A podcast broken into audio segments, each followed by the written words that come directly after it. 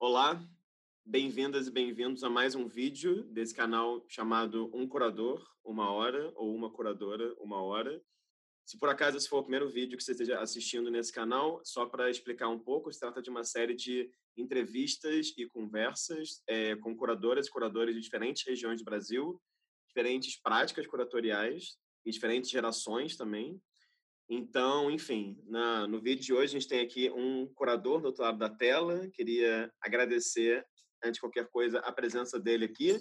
Queria pedir para ele se apresentar é, para a gente, por favor, manter essa tradição né, dos próprios curadores se, se apresentarem.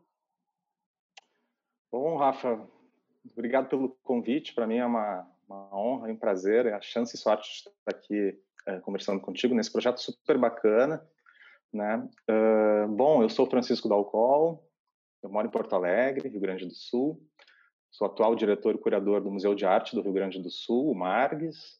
Sou professor também do curso de especialização em práticas curatoriais do Instituto de Artes da URGS. Tenho mestrado e doutorado em artes visuais, história, teoria e crítica. Minhas áreas de interesse são, sobretudo, crítica de arte, estudos curatoriais, expositivos, histórias das exposições, Uh, sou membro da, da, da, Associação Internacional dos Críticos de Arte, da Associação Brasileira, também da BCA, da AMPAP, também, da Associação Nacional dos Artistas, uh, das Pesquisadores em Artes Plásticas, onde eu integro o comitê uh, de curadoria, no qual já gostaria de aproveitar para convidar né, os demais pesquisadores na área de curadoria a entusiasmar vocês a participar desse comitê, que a gente quer fazer um trabalho bem bacana no âmbito da AMPAP. É, bem, acho que de forma sucinta é isso. Eu sou, eu tenho formação em comunicação, sou jornalista, né, venho da área de comunicação e acho que isso é importante, né, de, de, de pontuar que é onde inicia a minha trajetória no campo da cultura e também onde, a partir de onde eu vou uh, passar a estabelecer uma entrada mais efetiva no campo das artes visuais, né? Uhum. Acho que é isso, Rafa, para não ficar aqui lendo currículo, né? Mas é isso, assim, é, esse, é desse lugar que eu, que eu venho, desse lugar que eu, que eu falo. Assim. Uhum.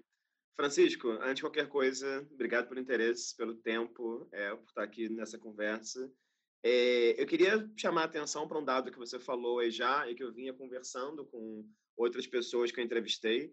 É, quando você mandou o seu currículo para mim recentemente, né, tem, quando você vai, digamos assim, falar sobre a sua prática, tem lá, tem lá dizendo muito isso que você falou, né? Pensador, crítico, historiador da arte, curador, professor, jornalista e editor. E aí me chamou muito a atenção é, esse fato de você estar tá trabalhando como curador, como diretor, né, curador do Margues, e de você de nenhuma forma deixar lateralmente né, o fato de você ser alguém que veio da comunicação, que é jornalista também. E acho isso muito bacana, na verdade. E daí, para começar, então, eu queria te perguntar um pouco como que foi né, a sua entrada no jornalismo e como que foi a sua entrada no jornalismo cultural, especificamente, né? Que eu imagino, estou chutando, deve ter sido por aí que você se interessou pelas artes visuais. Não sei também, como várias pessoas de Porto Alegre sempre me contam, se tem alguma relação também com a Bienal do Mercosul, né? Se você ia na Bienal do Mercosul desde criança, enfim. Como é que foi essa, essa sua entrada no jornalismo e essa entrada nas artes visuais? Uhum. Bom, minha relação com o jornalismo ela se dá justamente pelo interesse meu pela área cultural. Né? Eu entro no curso de comunicação já com uma, um desejo, uma pegada de trabalhar com jornalismo cultural, ou seja, eu já tinha uma visão uh, de uma área de especialidade na qual eu, eu, eu, gostaria de trabalhar. Isso se vincula, claro, à nossa trajetória, né? A gente hoje consigo perceber isso, né, de uma maneira mais consciente. Tem a ver com algumas experiências minhas com a área de música, de cinema, né, no primeiro momento, uh, também com um trabalho que eu desenvolvi em audiovisual, uh, trabalhando numa TV comunitária também no interior do Rio Grande do Sul. Uh, nessa época eu era mais um videomaker, vamos dizer assim, mas também já fazia fanzines, né, me envolvia com essa parte de editoração, de publicação. E quando eu entro no, no, curso de comunicação, é essa minha pegada, minha batida, né? Trabalhar nessa área, nessa área cultural. E quando eu estou fazendo uh, a graduação, ainda bem, bem recente no curso, né? Eu tenho uma oportunidade de trabalhar num jornal, né? Uh, acho que eu vou fazer um parênteses. Eu nasci uh, em Bento Gonçalves, interior do Rio Grande do Sul, na Serra Gaúcha, e fui estudar em Santa Maria, que é uma cidade no centro do estado do Rio Grande do Sul, onde tem uma universidade federal, a Universidade Federal de Santa Maria, que foi a primeira universidade federal no interior Brasil, né, não sendo numa capital.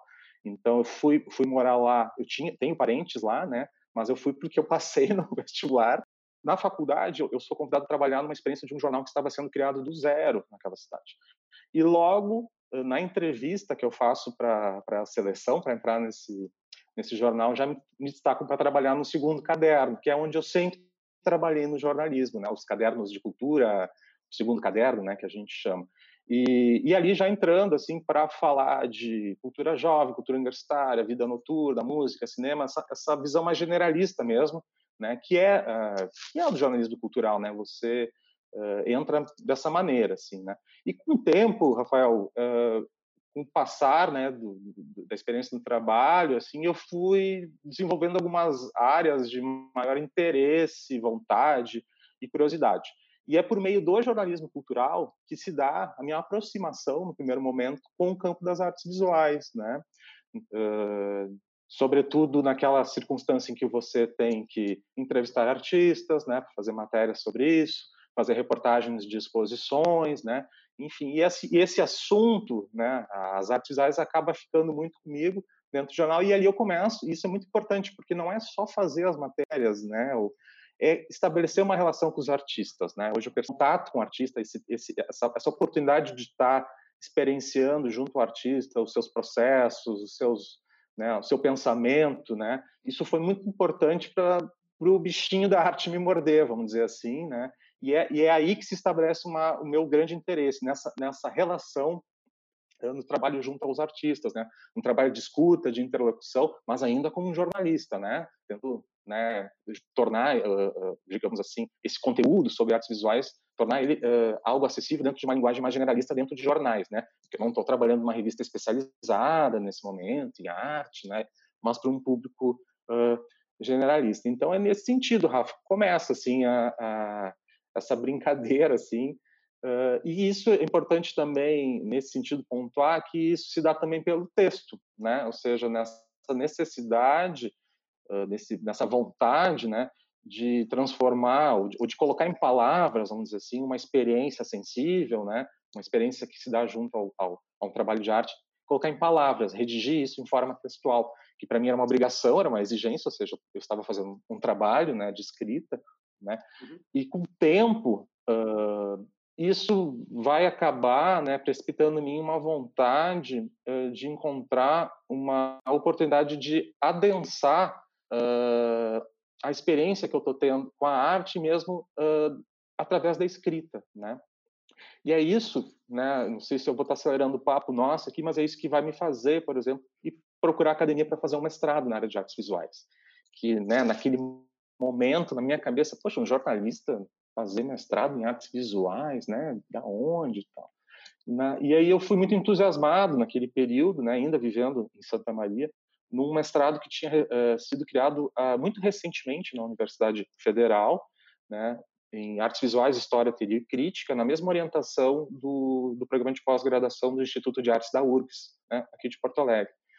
E isso foi muito bacana, a minha entrada eh, no mestrado, porque eu tive a chance de ter como professores, professores que davam aula, como o mestrado estava sendo iniciado, o corpo docente ainda não estava composto, né? Então, ali também comecei a estabelecer uma série de, de relações, de afetos, né, com pessoas que são muito importantes para mim até hoje, que são aqui de Porto Alegre. E, de certa maneira, tem um papel fundamental ali nessa minha passagem, assim, né, da imprensa para para o mundo acadêmico, para a produção acadêmica, que é um algo do qual ainda não me desvinculei mesmo depois do, eh, de ter feito doutorado e, e hoje estar trabalhando no museu. Uhum. Agora, deixa eu fazer duas perguntas. É, primeiro, porque assim, há uma certa tradição, digamos assim, no Brasil, não é incomum, melhor dizendo, que muitas pessoas que entram no ramo da curadoria tenham estudado comunicação social, jornalismo em algum momento da vida, né? Enfim, várias pessoas que eu entrevistei já começaram no jornalismo, Fernanda Lopes aqui no Rio, Daniela Nami, e daí foram entrando na curadoria. Queria te duas perguntas sobre isso, então. Primeiro, teve alguma entrevista ou matéria especificamente que você fez sobre artes visuais que você sente que foi tipo um estalo, tipo assim, uau, essa, essa, esse contato com esse artista, a pessoa realmente foi um, um diferencial? E a segunda pergunta é, se em algum momento você sentiu que so, sofreu alguma espécie de preconceito por ser do jornalismo, entendeu? Se alguém olhou, olhar, enfim, Uhum. É, não é uhum. citar nomes, mas em algum momento você sentiu assim que, se, que, se, que era visto de uma maneira assim, ah, ele é jornalista, ele não fez artes visuais. Porque a Daniela Nami, na entrevista dela, ela fala um pouco sobre isso. Como que ela sentia que havia um tom do tipo, ah, ela não é uma historiadora da arte como nós, digamos assim, ela é uma pessoa do Globo, do jornal. Então, queria saber se você sentiu isso de alguma maneira é, no começo da sua trajetória. Bom, eu, eu acho que eu não tenho, Rafa, essa, essa singularidade de um grande caso né, transformador. Assim. Eu acho que foi mais o ambiente onde eu, onde eu estava inserido e, e, de estar tá muito vinculado antes uh, de artes visuais, né, uh, que estava em graduação. Então, então, tinha essa chance de estar tá perto de artistas e, e que, não, não, digamos assim, não são nomes assim grandes nomes, mas eram, eram pessoas que estavam em formação. Também acho que é mais nesse ambiente que se estabelece, né? Essa, essa minha relação. E eu, eu acho que um dado importante para mim é, essa é uma certa hesitação com um não saber, né? A, a, a percepção de que eu precisava uh, ir atrás de algo que eu não tinha, né? Uh, então nesse sentido tudo isso são são são disparos assim são são pulsões assim né motivadoras que me fazem ir buscar esse algo mais, que no primeiro momento é um estudo diletante, ou seja, eu estudar por conta, né, comprar livros, começar a estudar em casa e tal, e no segundo momento de uma maneira mais formal, entrando numa pós-graduação de artes visuais. Como eu fui muito incentivado pelas pessoas com as quais eu conversei a entrar no mestrado, eu não, eu não senti esse, esse tipo de, de preconceito, assim, eu sentia mais no jornal, né? Quando é só jornalista, vamos dizer assim, só jornalista, adoro. Quando, ah, quando você não está na academia, quando você não tem, né? Você não faz parte, não, você não é um agente desse campo, né? Então, lá no jornalismo, sim, porque daí colocavam sobre, ah, o cara nem estudou arte, né, e, e, fica falando essas coisas dos nossos trabalhos nas páginas do jornal, né, então dava, podia dar margem para isso, assim. Então, não, não senti dessa maneira, né, porque Uh, eu entrei eu entrei no mestrado quando eu ainda estava fazendo jornalismo e eu entro no doutorado também né, trabalhando em redação que foi uma loucura na minha vida teve um momento ali no doutorado que depois a gente pode falar que eu tive que não deu sabe? Chegou num, a conta não fechava sabe Rafa? Eu tinha que tomar uma decisão né? Mas eu eu não senti isso. E também eu tinha de uma certa maneira algumas referências alguns exemplos uh, de jornalistas que, que, já haviam feito esse caminho uh, antes de mim, né? E um deles é o Eduardo Veras, que foi jornalista durante muitos anos na, no jornal Zero Hora, onde eu vi, onde eu fui trabalhar depois. E ele era o crítico de arte do jornal. Então, quando eu vou entrar na Zero Hora depois, é, eu vou ocupar de certa maneira esse lugar que já tinha sido dele. E antes da Angélica de Moraes, que também né, é uma jornalista e, e, crítica, curadora. Então tinha esse esse background, esse passado. A própria Paula Ramos, que é uma hoje né, professora já há muitos anos, mas que também na época trabalhava, era editora da revista Aplauso aqui no Rio Grande do Sul, que era uma revista muito importante, e fazia crítica de arte, reportagens, entrevistas em artes visuais e também vinha do jornalismo. E esse pessoal já estava no pós-graduação em artes visuais, então já tinha já tinha alguns alguns exemplos anteriores que até foram muito importantes para me dar algum tipo de convicção, tipo, opa, para aí, mas esse pessoal fez esse caminho. Conta um pouquinho então sobre o, o seu mestrado, assim, porque você fez um mestrado sobre a Fundação Iberê Camargo, é, e sobre a ideia de geopolítica a partir dali. Uhum. E eu uhum. acho que tem uma coisa no seu mestrado, pelo que eu pude ver, que me parece que ele conecta com tudo que você fez depois, de certa maneira, especialmente com sua presença agora no Margues, né? Porque é um mestrado que eu Verdade. acho que em história das uhum. instituições, em história das exposições, em história das coleções também. Uhum. Como que é, de certa maneira, acho que tem até um capítulo no seu mestrado que fala sobre isso, né? Um, uma, um, uma instituição que ela mexe muito com uma certa memória social do Rio Grande do Sul, né? Entende? Não é, não é a Fundação Hélio Oiticica em Porto Alegre, né? É a Fundação Iberê Camargo, né? Assim, então tem esse uhum. peso. E aí, nesse momento do mestrado, você estava já escrevendo no Zero Hora, né? Então, como é que foi é, para você, enfim, como é que foi a experiência do mestrado e como que foi também essa mudança para Porto Alegre, digamos assim, né? Assim, tá no Zero Hora, como é que foi tudo isso? Sim. Bom, primeiro, obrigado por, por ler as páginas da dissertação. Alguém leu esse trabalho? Agora eu sei. né? Eu não li tudo, tá, Francisco? Dúvida, né? É um trabalho... Não, não, é, não, não, mentamos nessa entrevista, não, não li tudo. Não, tudo bem, mas eu agradeço o olhar, olhar atencioso. É, bem, a dissertação, eu, eu ainda olho para ela hoje como um terreno assim movediço onde várias coisas se desdobraram, inclusive o que eu vim a fazer eu faço hoje, né? Tu falaste da Bienal, a gente tem no final dos anos 90 Mercosul, né? Primeira edição de 97. Uh, ela mais ou menos é criada junto com a Fundação Iberê Camargo, antes do prédio. Alguns anos depois, a gente tem o Santander Cultural como uma grande instituição atuando, né? Uh, com, com, grandes projetos aqui em Porto Alegre. E toda essa minha experiência, né, também, assim, enquanto jornalista, assim, e mesmo antes de morar em Porto Alegre, se dá por também uh, ser uma espécie de um público, ou depois um público especializado, desse momento que Porto Alegre entra num outro patamar de instituições, de, de, campo, de profissionalização do campo, exposições que vêm de fora, curadores que vêm de fora, começa a se criar uma rede, né, assim, de, de, de, de movimentação, assim, né, desses agentes, que resulta numa, no incremento da programação de artes visuais na cidade e no estado, né? Isso, isso repercute muito em mim. Então, quando eu vou estudar a, a Fundação eh, Iberê Camargo, ela é, um, ela é uma desculpa, vamos dizer assim, um estudo de caso para tentar compreender como é que uma instituição que faz um grande investimento assim de, de inscrição pública, de posicionamento, mas uma, uma, instituição periférica, regional, né? Como é que ela se insere num campo artístico mais amplo, né? Com agentes nacionais, internacionais, né? A partir do seu programa de exposições, do seu programa curatorial, né? Entendendo também o valor daquele prédio, afinal, né? É convidado um grande arquiteto, né? Para fazer o, o, prédio da Fundação Iberê aqui em Porto Alegre, que é o Álvaro Cisa Vieira, que já havia feito Serralves, né? Uh, em, em, Portugal, né? Então eu, eu eu sou um fruto também disso, sim. A Bienal do Mercosul foi muito importante para a minha geração, né? Assim, de ver coisas que a gente nunca teria chance de ver aqui, porque são uh, né, obras, artistas que não constam em nossos acervos, enfim. A Bienal teve essa potência e essas outras instituições uh, também, Rafa. Então, é, um, é, um, é, uma questão nova que se coloca aqui no campo, né? Como compreender uh, essa atividade curatorial que está rolando aqui em Porto Alegre, né? E que não rolava dessa maneira em anos an anteriores, né? Que é isso, né? Isso, né? Como é que se coloca dentro de um projeto de institucionalização de um artista, né? Né, por exemplo, no caso da, de uma fundação voltada a um artista moderno, né, que, que, que, né, que, que foi objeto de um grande trabalho de legitimação, né, de afirmação simbólica, vamos dizer assim, né, do empresariado, da comunidade, né, e eu queria entender muito isso, né, também porque o estudo vai mostrando, né, que havia muitas uh, uh, relações, assim, atravessamentos entre os próprios profissionais que atuavam na Fundação uh, Iberê Camargo e na Fundação Bienal do Mercosul, né? E aí começa, de uma certa maneira, também a almejar uma, uma inserção num circuito mais internacional, assim, com vida de curadores não só do eixo Rio-São Paulo, mas também de outros países, estrangeiros, e que traziam, né, digamos assim, as, as suas reputações, né, para dentro da instituição, ajudando também a instituição a se, a se destacar nesse circuito artístico, né? A gente deve lembrar que foi um, foi um grande investimento, né? Foi num momento em que o Brasil também estava no, tava no o Gil estava no Ministério da Cultura, enfim, era um outro Brasil aquele momento, né?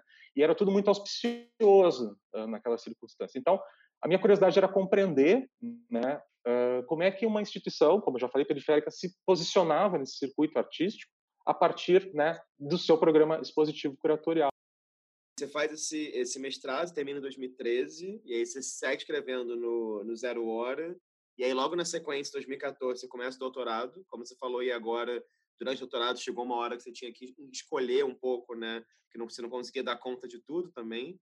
É, mas eu queria te perguntar uma outra coisa que é paralela ao doutorado, antes de falar sobre o doutorado, que é sobre essa sua relação entre uma escrita jornalística, digamos assim, e uma escrita como crítico de arte porque eu acho que isso é bacana na sua trajetória. Tem a menção honrosa que você recebe nesse prêmio da Associação Internacional de Críticos de Arte 2016, sobre o texto que você faz sobre a Bienal do Mercosul, do Mercosul a Bienal de São Paulo, Incerteza Viva, que o Johan Vols curou.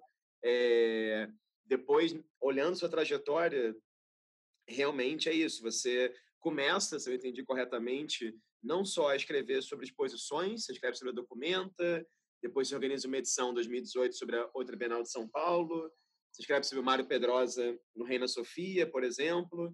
Mas você começa pouco a pouco a escrever sobre artistas, né? Começa pouco a pouco a fazer textos, por exemplo, sobre, sim, sim. enfim, tanto apresentações em conferências quanto textos que me parecem mais soltos, né? Sobre a Home Taruk, sobre a Marina Camargo, um livro que a Michelle Sommer organiza, que se faz uma entrevista com o Cadu, que é um artista aqui do Rio de Janeiro.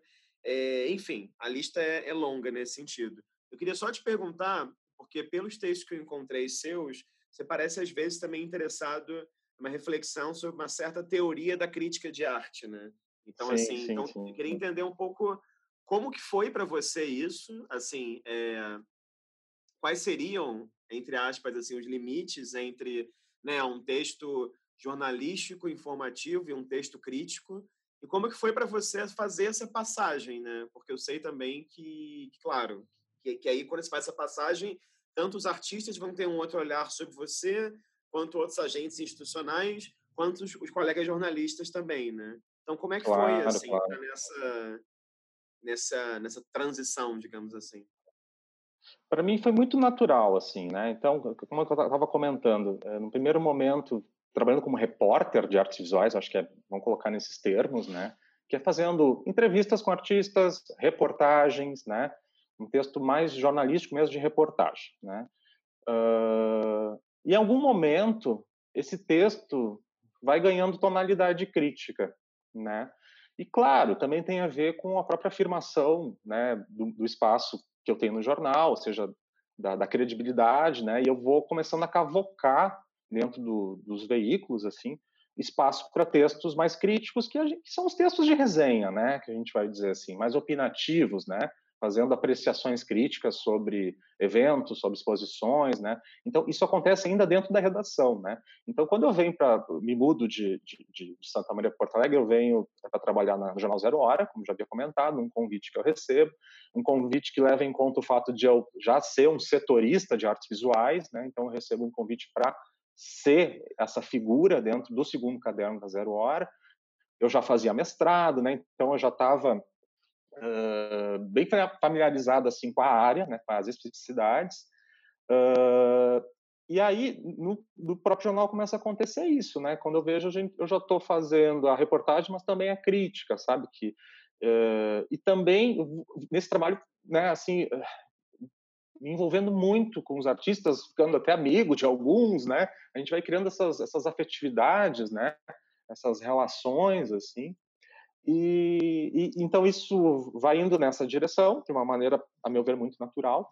Um, algo paralelo que começa também a me inquietar é o lugar da crítica de arte no, na contemporaneidade, né? E aí começo a estudar a crítica de arte. É, isso se torna um interesse para mim, que é uma pulsão, vamos dizer assim, que ficou tanto quanto reprimida na dissertação, né? Que o estudo acabou ganhando um, um, uma orientação e um, uma direção assim no qual eu não pude uh, desenvolver esse interesse que depois eu vou desenvolver uh, na tese mas assim começo a me perguntar tá, e onde está a crítica de arte hoje né a gente lê pesquisando né a crítica de arte os jornais impressos né foram sempre esse espaço privilegiado né de, de manifestação e circulação de discurso crítico os jornais né nós, a nossa história da crítica no Brasil ela se faz né por meio mais dos jornais do que de publicações ou de livros ou de compêndios né e começa essa inquietação ou seja né e, e o que, que e, também assim um grande questionamento sobre o, o que recai sobre jornalismo cultural que é a agenda né e o jornalismo cultural está muito refém da agenda do circuito.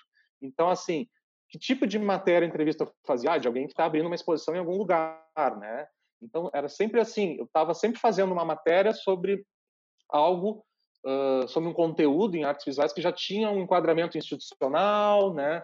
já estava nessa moldura, né, circunscrito a isso, já tinha esses agenciamentos, e aí eu começo a me dar conta que mais do que falar do artista, eu estou falando da exposição, em alguns casos até mais do curador, né? O statement curatorial é o assunto da exposição, e essas coisas começam a me interrogar, né? Ou seja, o que é isso, sabe? Uh, né? A, a pauta ela, te, ela, tem um, ela tem um contingenciamento que é esse, esse dessa agenda, né?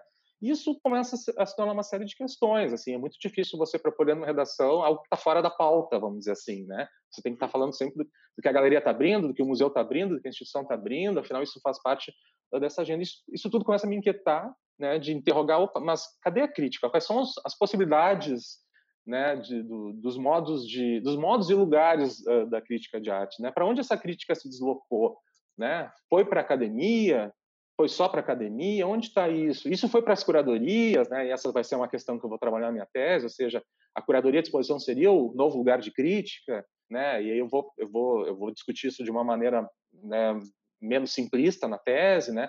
Mas essas questões todas uh, vão vão vão me embebendo assim. Né?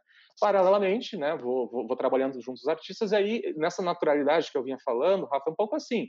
Daqui a pouco alguém te convida a escrever um texto, né? Uhum. Assim, ah, daqui a pouco, ah, te convida para fazer uma entrevista mesmo, para te mediar um debate, né? E quando você vê, você já está dentro. Eu, quando eu me dei conta, eu já estava dentro. Assim, foi muito natural, assim, uh, a coisa acontecer, né? Até um belo dia em que eu recebo um convite para fazer uma curadoria, né? E isso não estava nos planos, não, tá, não, era uma meta minha, algo que eu perseguia. Pelo contrário, era, era algo até que eu não procurava, né? Eu, eu, eu eu eu estava muito, muito bem nesse lugar onde eu estava, assim, né? Porque isso também muda muito a relação uh, do crítico, vamos dizer assim, com os artistas, né? Então, no jornal, assim, eu, eu tentava sempre ter um é um mito, né? Mas enfim, uma isenção, distanciamento, né? Poder falar o que eu quero. A gente sabe que não é assim, né? Mas eu, eu trabalhava por os veículos, né? Eu trabalhava para os cadernos. Então você está, começa a estabelecer um outro tipo de relação, de vínculo, de afetividade quando eu começo a, a atuar mais junto aos artistas. Né? E quando eu faço minha primeira curadoria, que é em 2015, ou seja, eu tenho uma, uma trajetória de prática curatorial relativamente recente, embora eu já venha pensando, pesquisando, estudando isso há mais, né, meio mais tempo, assim, eh, rola uma dúvida, assim, ah, será que eu quero estar nesse lugar, né? E eu até hoje, Rafa, vou te ser muito franco, eu tenho dificuldade de me dizer eu sou curador, assim, sabe?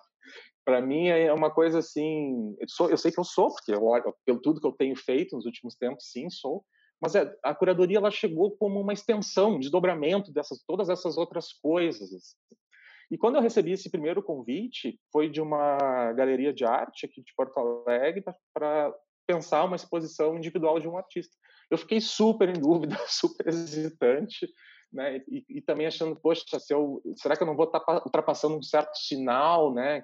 Dentro da ideia né, de ser jornalista, estar numa redação, fazer a crítica, né? Eu estou passando para o lado de lá, mas existe lado de lá e lado de cá, né? Então também comecei a relativizar um monte de coisa. Bom, enfim, aceitei fazer pelo desafio, certamente, né? Ou seja, era era mais um passo a ser dado.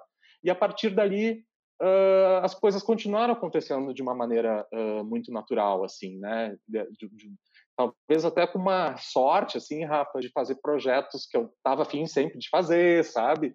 Uh, né, sendo muito seletivo também no tipo de projeto que eu me envolvia, sabendo muito bem com quem eu queria trabalhar e não, sabe? Né, tentando também que eu acho que é importante isso em curadoria, é assim, você saber quem é a sua turma, com quem você anda, né? Com quem, né? Que, que tipo de, de, de, produção que você tem mais familiaridade, o que, que aquilo, né? Tem mais a ver com você, porque também não dá para ser esse curador total, assim, né? E vem muito dessas relações eh, de, de trabalho, no primeiro momento, com os artistas que vão se transformando em relações de afeto, assim, né? Uhum. Então, é um pouco nesse sentido, né? Eu posso falar de alguns artistas, assim, que eu fui trabalhando, eu começo trabalhando com, com né, fazendo algumas exposições individuais, né? E para mim, era, eh, a, individual, a exposição individual ainda tem uma série de exigências, até hoje, assim, que eu fico sempre pensando assim, Rafa, que a curadoria de exposição individual é sempre achar o lugar da curadoria. Às vezes a gente nem acha até o final, assim, né? Porque tem artistas e artistas, né? Tem artistas que têm uma, uma concepção muito clara uh, e muito definida de como apresenta o trabalho, de como né, ele tem que estar tá exposto, instalado. De outra parte, vai ter artistas que vão te convidar justamente para fazer essa parte, né? Tipo, eu não quero me envolver com a exposição, quero que você dê um olhar sobre o meu trabalho. Então criei duas, dois extremos aqui, mas como figuras assim, mais para pensar assim.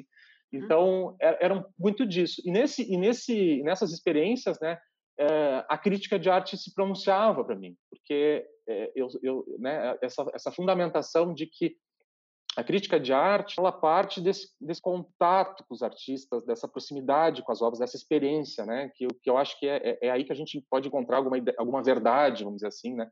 Uh, e mesmo a sinceridade, assim. Então, para mim, trabalhar com crítica era estar tá junto aos artistas, os seus processos criativos, as suas condutas criadoras, né? Em determinado momento, isso se coloca como uma interrogação, tipo, como é que eu passo uh, de um texto, né, para a concepção de exposição, né? E também foi muito natural, porque, né, um, trabalhar com artistas e que esse é o, é o, primeiro movimento que eu faço de curadoria também, é trabalhar com artistas atuantes, né? Acho que isso é um dado importante também. Eu não começo trabalhando com curadoria de acervo dentro de museu, embora hoje eu faça isso, né? Eu acho que é uhum. importante dizer, porque isso, a meu ver, tem muita relação com o próprio desenvolvimento do campo da curadoria no Brasil, conforme eu tento uh, pensar na minha tese. Ou seja, a meu ver, grande parte né, uh, da formação dessa curadoria no Brasil se dá por via da crítica de arte e não por via dos museus, dos conservadores, das coleções, dos acervos. Né? Uhum. São os caminhos que a gente pode apontar. Então, isso tem a ver com a minha trajetória, eu acho que de muitos outros curadores e curadoras né, que estão hoje, né? E aí eu fico um bom tempo trabalhando nesse modelo de exposições individuais, né? Que por que que eu fazia essas curadorias? Porque eu estava aprofundado no trabalho daquele artista, eu estava desenvolvendo um acompanhamento crítico, que também isso de certa maneira se constitui para mim também como um, desdobramento do trabalho, né? Essa ideia de um acompanhamento crítico, então, muitos curadores e curadoras né, já fazem não não não só de hoje, mas já há algum tempo, né? E que as exposições, as curadorias fossem resultado desse trabalho, né? De preferência envolvendo uh, catálogos, né, que é uma coisa que eu gosto muito de fazer, justamente pela minha trajetória, né, como editor. Uma coisa que eu não comentei, que no segundo caderno da Zero Hora, durante o tempo que eu permaneci ali, além de uh, começar a ter uma inscrição, né, como crítico, vamos dizer assim, eu me tornei editor do caderno também. E aí a minha vida ficou tomada, assim, né, era, eu não tinha mais tempo para nada, mas eu eu era editor do caderno, né? Teve uma circunstância que houve uma, uma, uma mudança de equipe, eu me tornei editor. Então essa parte de edição, de editoração, me, faz muito parte da, da, do meu trabalho, do que eu faço, né? Então também comecei a, ser, a, a, desenvolver projetos com vistas a publicações, né? Que eu sempre eu sempre gosto de, de pensar os projetos como plataformas, né, discursivas que não se encerram só na exposição. Isso vai ter muito a ver com o que a gente está tentando fazer no Marques hoje, né? Então um pouco nesse sentido, Rafa, eu, eu olhando hoje assim, eu não, eu digamos que eu não tinha muita ambição assim, ai, tá num lugar para ser o curador, as coisas foram meio acontecendo e calhou que hoje eu tô no Margs. E é, e é meio louco ainda pensar nisso assim, né? É não, ali, claro. né?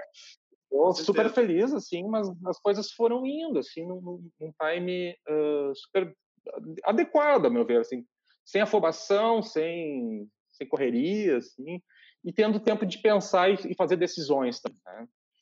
É, porque eu tenho a impressão também que a nossa geração, assim, de curadores no Brasil, falo geração, assim, não de idade necessariamente, mas de quando começamos a atuar, né, uns com crítica, uns com curadoria, etc. Tem, tem um lado bacana, mas também é super complicado, que é um certo atropelamento, né? De repente as coisas acontecem muito rápido, de repente as coisas, sei lá, se puxa um freio de mão e, e acontece de maneira muito mais lenta. Acho depende muito de em qual região do Brasil você está, depende muito também seu círculo, depende de várias coisas. Mas é interessante ouvir isso. Já que você comentou sobre isso, assim, é, sobre essa relação da crítica para a curadoria, você quer contar um pouco sobre essa primeira exposição que você fez, que era uma, que era uma exposição na Mamute, do Antônio, do Antônio Augusto Bueno, uma exposição que chama Antes Era Só o Vão. E se você quiser comentar um pouco também, porque foi bonito ouvir agora você falar da dificuldade, porque se eu entendi certo, a Mamute te convidou para você convidar um artista. Então, não foi isso? Então você teve que pensar quem que você ia convidar. Se eu entendi, foi isso, né? Não, não foi. Nesse caso, houve a, sugestão, houve a sugestão de eu, de, eu, de, eu, de eu fazer um trabalho com o Antônio. Uhum. E, e aí foi super, foi super bacana, porque nem eu, nem a galeria, nem o artista sabíamos como isso ia rolar, sabe? Como ia ocorrer. Uh, porque, assim, a gente, às vezes, a gente tem algumas experiências, a gente sabe, assim, que às vezes a curadoria é, é chamado de curadoria, mas a rigor é um texto crítico que a pessoa fez, um texto de apresentação.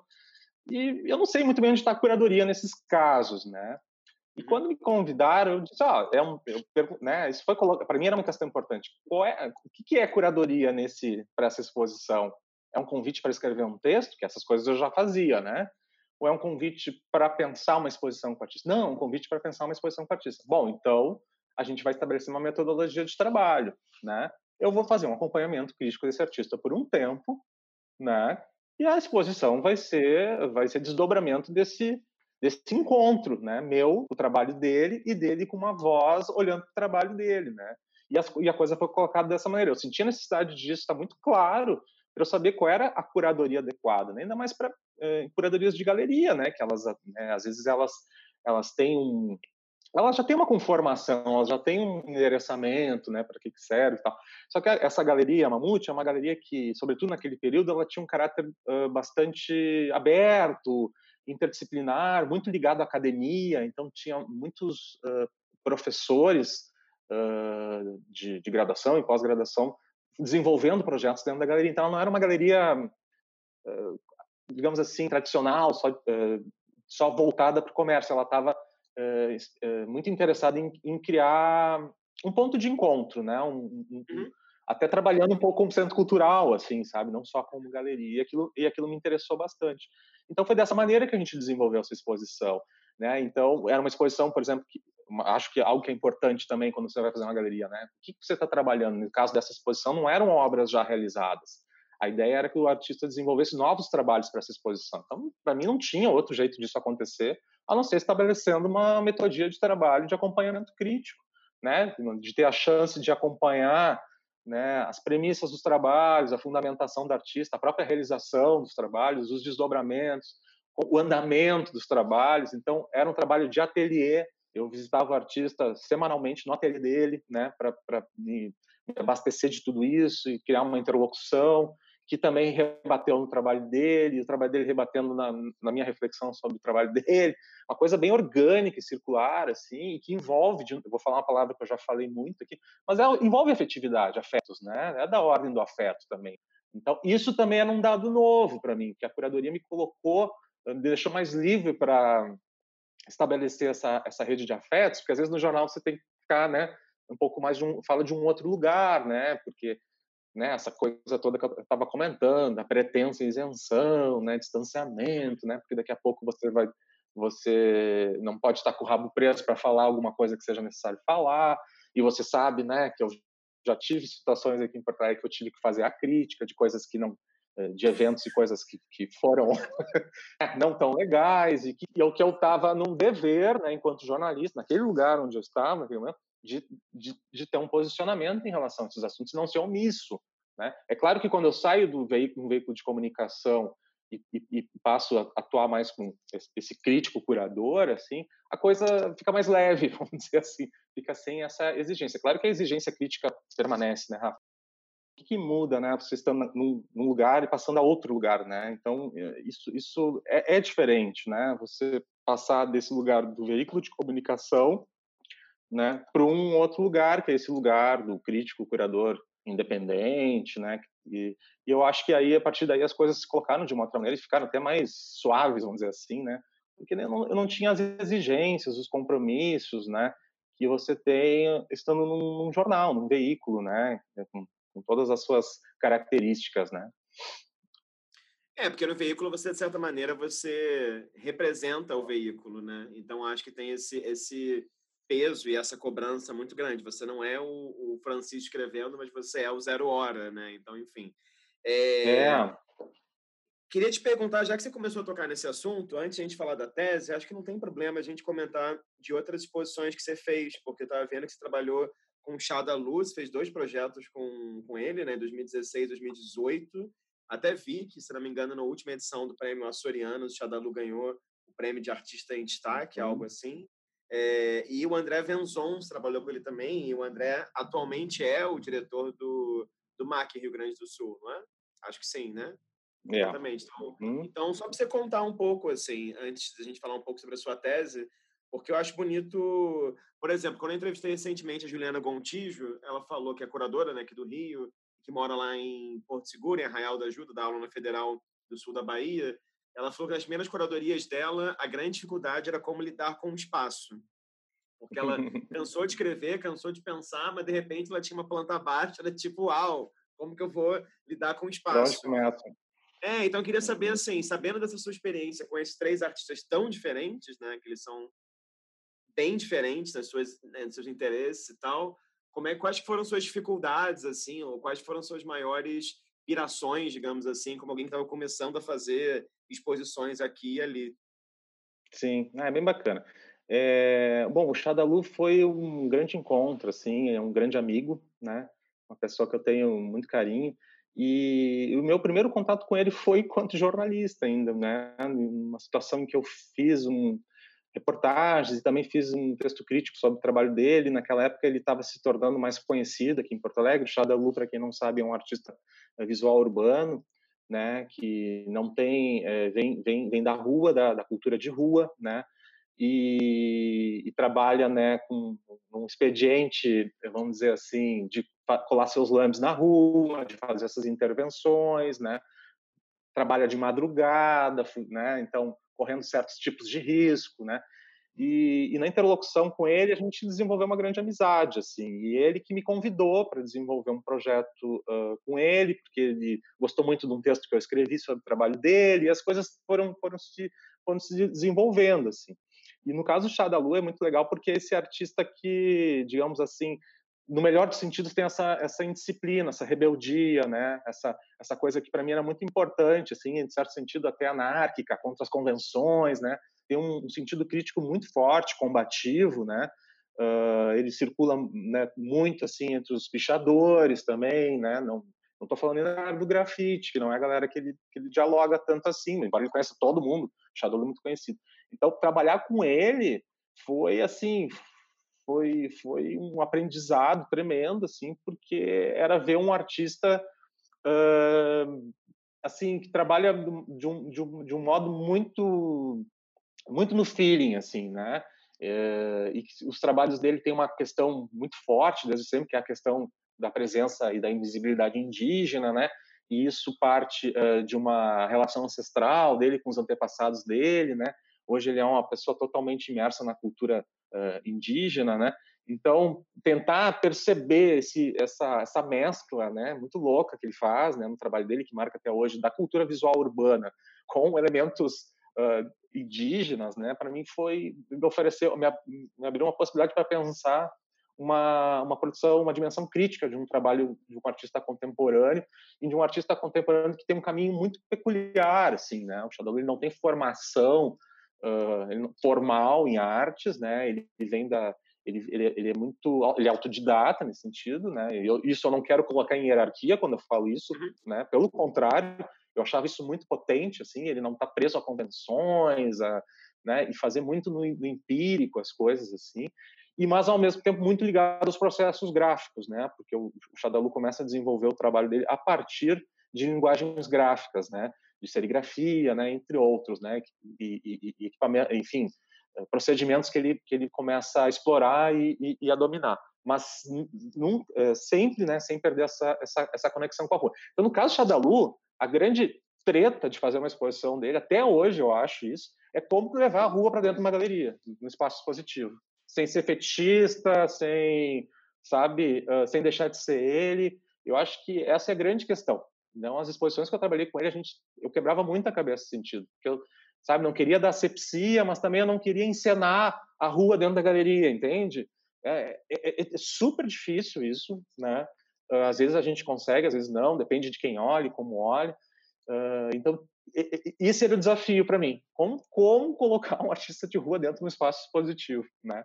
E ele, e ele ele era no nosso trabalho, um trabalho que a gente desenvolveu, assim, ele, ele, dava muita liberdade a mim, assim, até com uma expectativa de como é que eu respondia a essa necessidade de levar o trabalho dele para dentro de uma galeria, né? Porque ele é um cara que sai colando por aí, né? Fazendo atropelo, né? Colando, enfim, ele, ele compõe essa essa urbe, né?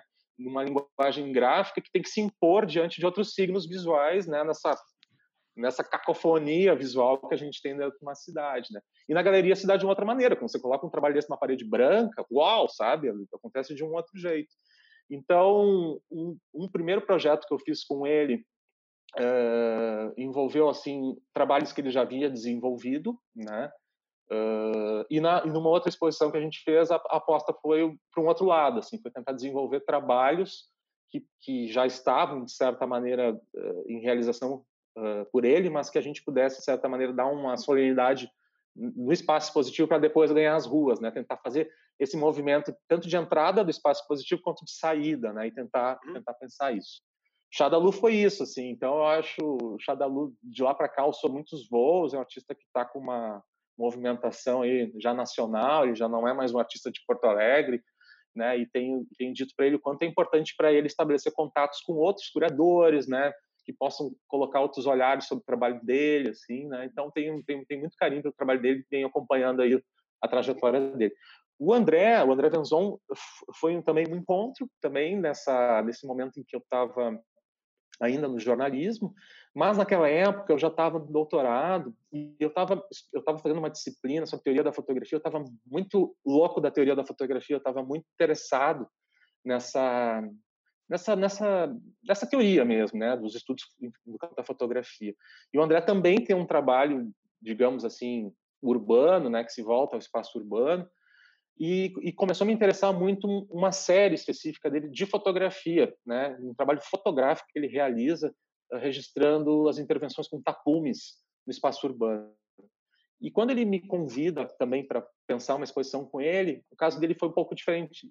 Foi, uh, foi porque eu, eu, eu disse para ele assim, topo, mas eu quero que a gente faça uma exposição sobre o teu trabalho fotográfico. É isso que está me interessando no momento. Então, aquilo que eu estava falando de ah, eu acho que a minha contribuição para fazer uma curadoria é se for para esse lado. Se for para outro, talvez eu não, eu não, não esteja afim, ou não seja comigo, né? Então, também de, de, de, ser um pouco seletivo, assim, no que eu posso contribuir com o artista, e não assumir broncas que eh, daqui a pouco vão estar para além de mim eu não vou conseguir me comprometer ou mesmo entregar. Então, com o André foi isso, assim, foi um trabalho muito focado nessa história da fotografia. Foi bem bacana porque também foi um acompanhamento crítico, um trabalho de interlocução, e nesse meio tempo ele também acabou entrando no mestrado e ele acabou desenvolvendo a pesquisa de mestrado uh, no âmbito das séries fotográficas que ele desenvolve. Então, fico feliz assim de, uh, de perceber que essas conversas também se desdobram, não só para mim, mas para esse trabalho né, do, do, artista com o curador, né?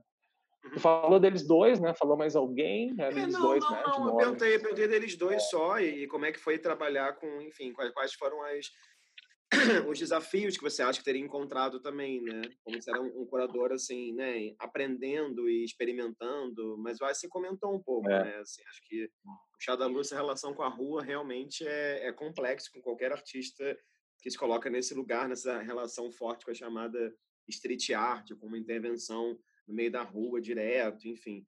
Agora, o que eu pensei que poderia te perguntar a partir daí, que eu acho que tem um pouco a ver, é que enquanto você estava, você saiu do meia hora e começou a experimentar mais como curador e começou a se assumir mais assim como né, crítico também, tudo isso uma tomada só, é, você estava também no doutorado, né? E você escreveu o doutorado, a curadoria enquanto espaço da crítica.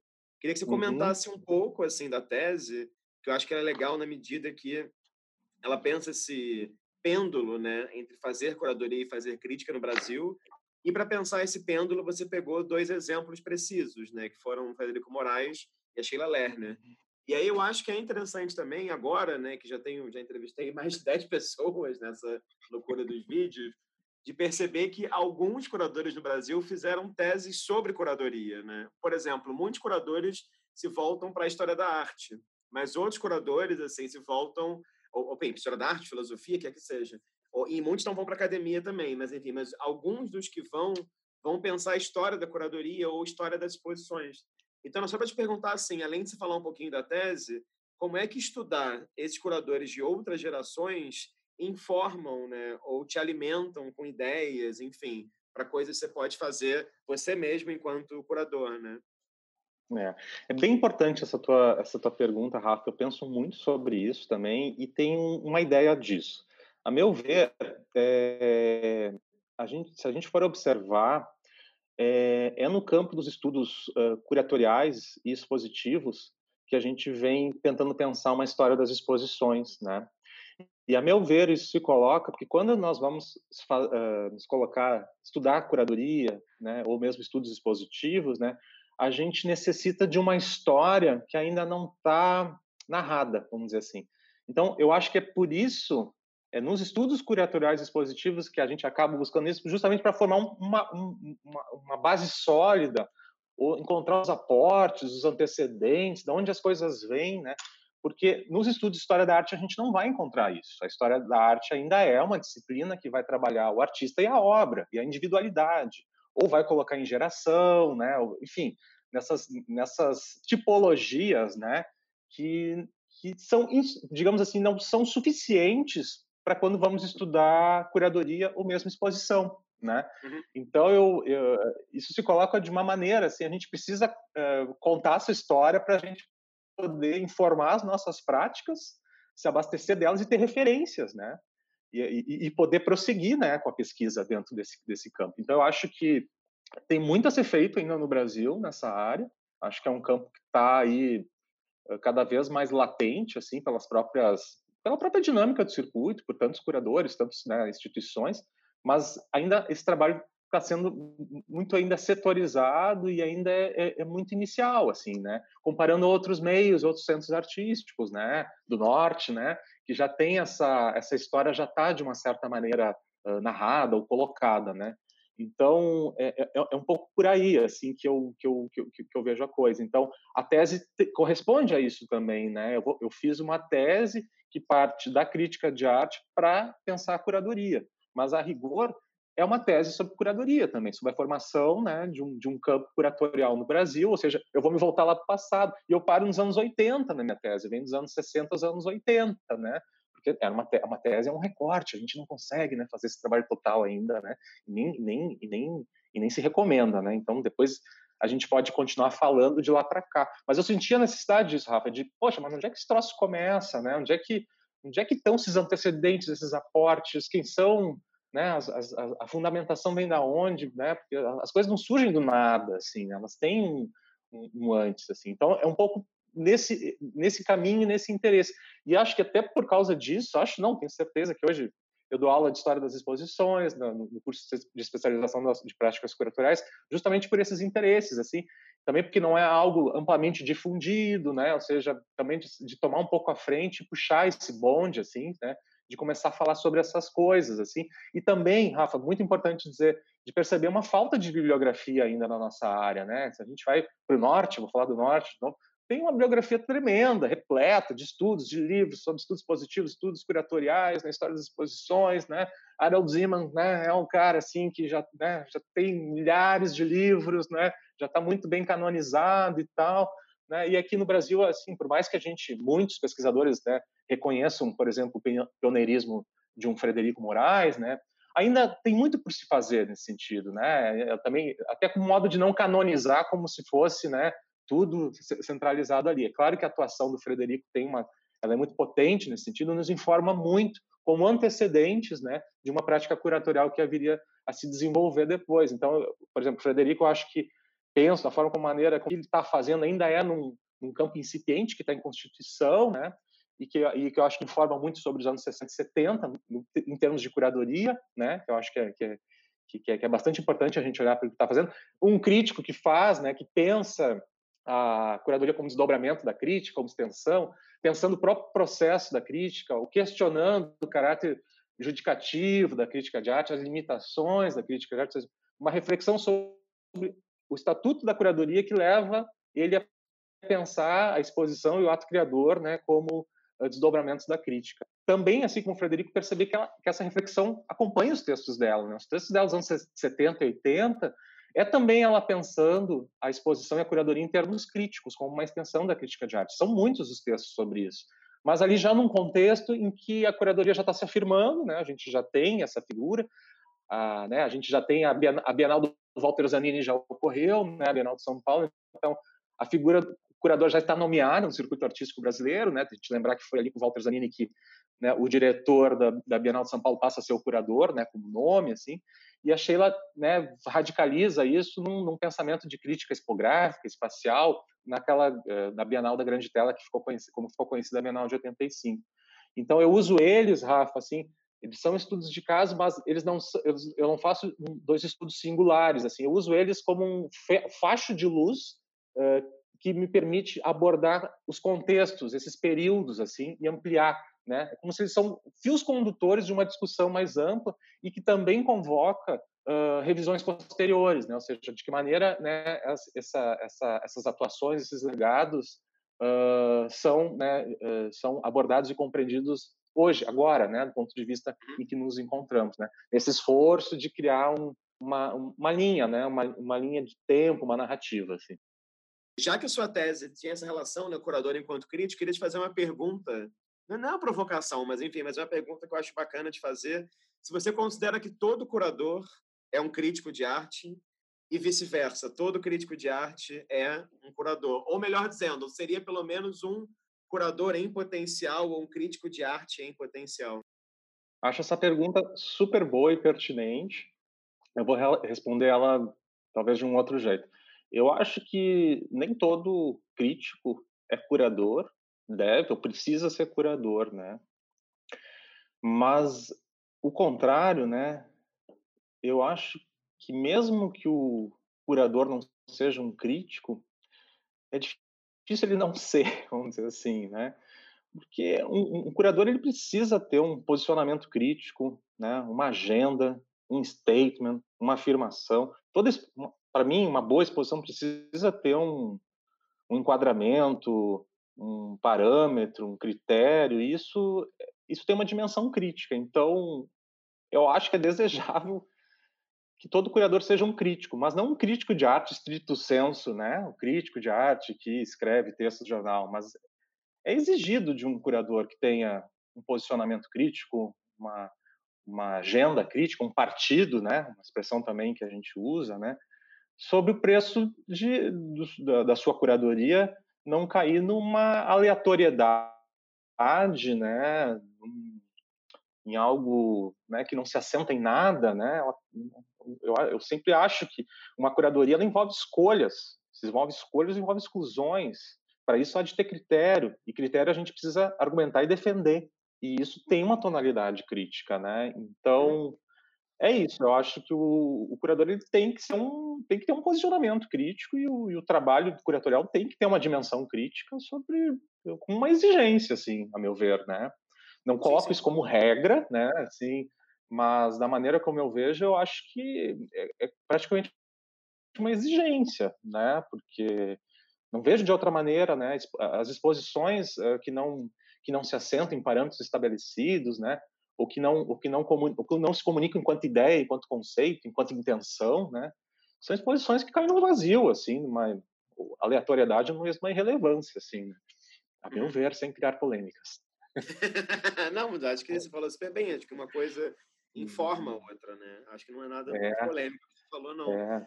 Agora, Até porque é... temos muitas trajetórias, né, Rafa? Hoje a gente vive um, um, um momento em que o campo curatorial, isso é bom, eu acho isso bacana e desejável. As pessoas têm muitas trajetórias diferentes, vêm de lugares diferentes, e eu acho que às vezes é bom as coisas saírem dos escaninhos, e eu acho que a gente ganha nesse câmbio, né? Mas também, né, uh, não dá para não ter essa, essa, essa, essa, essa, esse posicionamento mesmo, essa defesa de alguma ideia, de algum argumento, de uma sustentação. Sim, Com sim, isso, eu não quero dizer, Rafa, que toda exposição tem que ter uma autoridade do curador. Eu acho que também hoje essa é uma outra questão, né? Essa autoridade do curador, acho que já vive um momento em que a gente questiona seriamente, né? Essa posição em que o curador foi alçado. Muito embora a gente reconheça que o curador é só talvez a ponta mais visível de um grande iceberg, né, de agenciamentos, de relações de, de poder, né, mas hoje o que a gente discute é, é digamos assim, como, como questionar essa, essa, essa, essa verticalidade dentro do processo curatorial, né, com outras metodologias, né, com, com outros exercícios curatoriais que tentem transversalizar mais o processo curatorial, né, eu acho que essas são questões né, uh, uh, que a gente vem pensando, discutindo. Eu acho que a, a, Bienal de São Paulo, né, curada pelo Gabriel Pérez Barreiro, trouxe questões nesse sentido. E aqui, né, e aqui eu não vou. Não, não é o nosso assunto aqui fazer uma apreciação crítica daquela Bienal, mas ali acho que tem questões para a gente pensar, alguns gestos nesse sentido, né? E de entender que, que enfim, que, que curadoria é também agenciamento, né? Então, Uh, e também isso, estou fugindo um pouco da tua pergunta, mas também uma, isso me traz uma outra questão, que é pensar na possibilidade é, de, uma atuação crítica dentro do, do, contexto institucional. Né? É possível? Como fazer isso? Né? Quais são as táticas? Quais são os acordos? Né? Como é que esse jogo funciona? Né? como é que você você conforma algo, né, uma expectativa, mas ao mesmo tempo propõe algo crítico, né? Essa, essas dosagens, isso não tem regra. Isso é isso é muito de, um, de uma fricção que eu acho que é saudável esse tipo de dissensão, mas eu acho que isso também recai, né? Qual é o nosso papel crítico dentro das instituições, atuando de dentro, vamos dizer assim. Eu não falo só por estar no museu, eu falo, no caso, a gente desenvolver um projeto para alguma instituição, dentro do circuito mesmo, né, do sistema, né? Como é que a gente se posiciona, né? Claro que um, tem muito cinismo, né? Assim, é, o cinismo, né, de certa maneira, se coloca é, de uma maneira preponderante, assim, mas o discernimento também existe, né? E, e a gente vê muitos curadores e muitos projetos curatoriais que, que têm essa pegada, né? De, de, e eu não digo só de tocar fogo na instituição, não é isso, sabe? De, de criar esse, mas assim, como usar a instituição, né? Também, né? Não só ser usado pela instituição, nesse sentido, assim. Uhum, uhum. Não, é interessante, que na verdade o que está falando, eu acho, é uma necessidade do, das pessoas que exercem a função curadoria terem uma postura mais política mesmo, né? Assim, uma postura também mais conceitual nesse sentido, né? Eu fiquei lembrando quando você falava, por exemplo, né, de outros modelos. Eu lembrei do IO, por exemplo, que essa dupla de artistas aí de Porto Alegre também faz curadoria. Lembrei, se não me engano, na Kunsthalle de Viena, que agora tem um trio de diretorais, então uma crença já não numa figura de um curador, mas uma curadoria coletiva. Claro, Gabriel Pérez Barreiro, ou o fato de que se é Bienal do Gabriel Pérez Barreiro, né? Ou o fato de que a próxima documenta vai ser curada pelo Juan Grupa, que é um coletivo da Indonésia, que são mais de 15 pessoas, se não me engano. Então, enfim, tem acho que é importante. E aí eu entendo sim, que acho que na verdade talvez fosse é desejado, né? Ou eu, ou eu desejo tanto quanto você que uma pessoa que exerce lugar de curador também tenha um senso crítico e uma postura crítica perante o sistema e perante seu fazer também.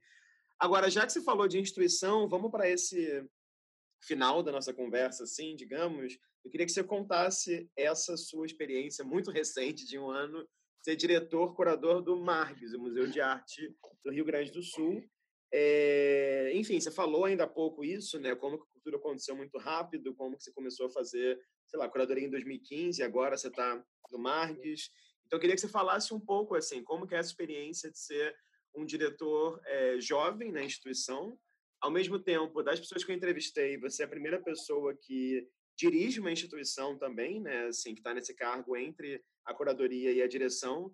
E tem um dado que eu acho que é interessante no Brasil, que eu acho que muitas vezes, e aí me chama a atenção o fato de do seu cargo, né, como você falou antes, ser diretor, curador, que eu acho que muitas vezes é, se confunde um pouco o que é o lugar. Ups, meu foco saiu inteiro. O que é o lugar do, do diretor o que é o lugar do curador, né, nesse sentido.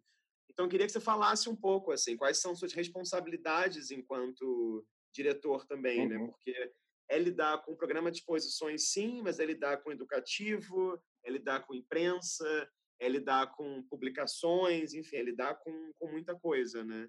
Então, para a gente começar, eu queria que você contasse como é que foi esse primeiro ano. Em final de 2018, bem finalzinho de 2018, em dezembro, ali quase Natal, eu recebi um convite da secretária de Estado da Cultura aqui do Rio Grande do Sul, então recém-nomeada, Beatriz Araújo, ao, a assumir o Museu de Arte do Rio Grande do Sul. E foi uma, um convite assim que me deixou muito honrado, grato, mas ao mesmo tempo, uou, como assim assumir o Museu de Arte do Rio Grande do Sul? E, bom, seja como for, quando eu recebi esse convite, o que recaiu em mim foi uh, um certo dever, assim, de compromisso, né? Ou seja, foi um chamamento uh, e eu achei que eu tinha, né? Achei não, tive certeza que eu tinha que aceitar para tentar, enfim, fazer a minha parte, né? E não não fugir esse dever, assim, porque muitas vezes a gente quando ou é crítico de arte, trabalha em jornal, ou mesmo como criador independente, tem sempre uma visão da instituição, ou mesmo comentários, que são quase sempre a crítica sobre a instituição, né? Ou seja, está acontecendo, né? E isso às vezes é um lugar confortável, né? De certa maneira, né? Você está fora, você aponta problemas, diz como poderia ser, né? E parece tudo muito fácil, né? Então quando então quando eu recebi esse convite, Rafa, era um pouco assim coerência entre prática e discurso, sabe? Então eu achei que eu tinha que aceitar, tá? Eu não podia, era um desafio, né? E aceitei. Uh, e tive a sorte de, de aceitar isso ser anunciado, uh, ter uma recepção muito boa, assim, até onde eu sei, no meio artístico de Porto Alegre, e eu fui muito bem acolhido.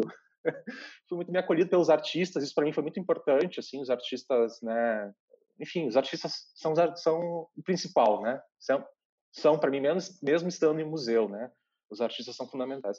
E isso me, me, me deu uma certa convicção, uma certa firmeza, assim, de que eu podia tentar, né, oferecer alguma algo ao museu, uh, tentar dar, uh, revitalizar o pensamento do museu, a atuação do museu, apontar alguns caminhos, né? Uh, e aí resolvi aceitar. Eu, eu tinha defendido a minha tese no final de, de outubro, estava naquele vácuo, naquela ressaca pós-tese, que, né, que não é exagero, realmente tese é, um, é super cansativo, né, tudo que envolve, e estava um pouco sem, sem rumo mesmo, estava pensando o que eu ia fazer, né, e aí isso também veio a calhar, porque era um, era um novo momento para mim. Eu estou dizendo isso porque é importante dizer que eu não tinha um projeto de museu pronto, que eu entreguei, assim, e me candidatei à vaga e nem participei de uma seleção, né? Então, a coisa me pegou um pouco de surpresa, um sobressalto, mas a, a minha intuição dizia que eu tinha que eh, encarar isso, né? Não tem sido fácil nem simples, né? É um museu público com todas as suas dificuldades e fragilidades, mas é um museu de arte do Rio Grande do Sul, é o museu de arte mais importante aqui do estado, que tem uma história que começa nos anos 50, né? Ele é criado em 1954, logo depois dos MANs, né? De Rio, São Paulo, na mesma década da Bienal de São Paulo. Então, de certa maneira, a criação do Marx se reveste esse sentido, né? Desse projeto civilizador ali, vamos dizer assim, né? Do pós-guerra ali, dessa institucionalização. Né, em 54, aqui em Porto Alegre, alguns anos depois do que acontece em São Paulo, mas está nessa esteira, né? E eu tenho um tremendo respeito por essa instituição. Essa instituição teve como diretores grandes nomes, artistas, são pessoas significativas, assim, né? O criador foi o Ado Malagoli, né? Que é um artista paulista que vem para o Sul, dá aula, se, se insere aqui. Era um sujeito avançado para o seu tempo, que entendia de museologia, de uma série de questões. Enfim, tem toda uma história. O museu tem um carinho, assim, pela comunidade artística. E aí, pô, como assumir esse museu, né? Eu, eu eu pensava que além de ter coerência com a prática e com o discurso, eu precisava ter uma coerência com quem eu era, de onde eu vinha, com, meu, com a minha trajetória, ou seja, de encontrar uma verdade desse jeito e tentar oferecer ao museu o que eu poderia oferecer, né? Não me comprometer com o que eu não poderia. Então, acho que é legal falar do Marx depois de todo esse papo nosso, porque vem decorrência de tudo isso, né? Uma coisa que aconteceu também que foi muito importante na tese, né, só para hum, eh, remeter um pouquinho, é que na tese não, no doutorado, que no meio do doutorado eu tive que tomar uma decisão limite, assim, que foi que me fez sair da imprensa, do, do, do jornalismo, né, onde eu estava. Que primeiro a dificuldade de conciliar as coisas, não estava mais fechando a conta, era muito louca a vida. Eu, eu tinha que acordar quatro da manhã, cinco da manhã para estudar de manhã, fazer os trabalhos e depois ir trabalhar, porque eu não conseguia achar tempo para isso em outro momento do dia. Estava uma coisa muito insana, assim, não, aquilo ali não, não podia durar, eu ia adoecer, era, não estava legal, né? E aí para, isso foi levando por uns meses e paralelamente eu recebi uma oportunidade de fazer parte do doutorado fora do, do, do Brasil, no que a gente chama do doutorado sanduíche, né? A gente chama aqui. Uhum. E aí isso acabou uh, me oportunizando ficar um tempo, uh, 2017 na Europa. Eu me baseei em Lisboa, trabalhei na Universidade Nova de Lisboa. Eu estou atravessando um pouco os assuntos, mas acho que é bacana para dizer Não, momento que eu estava ali, né? 2017 foi um ano super, assim, Rafa. Porque imagina, eu tava, tava morando em Lisboa, tinha a Bienal de Veneza, tinha a Documenta em Cássio, em Atenas, né? Que foi essa, essa edição que se dividiu entre as duas Europas, vamos dizer assim. Né?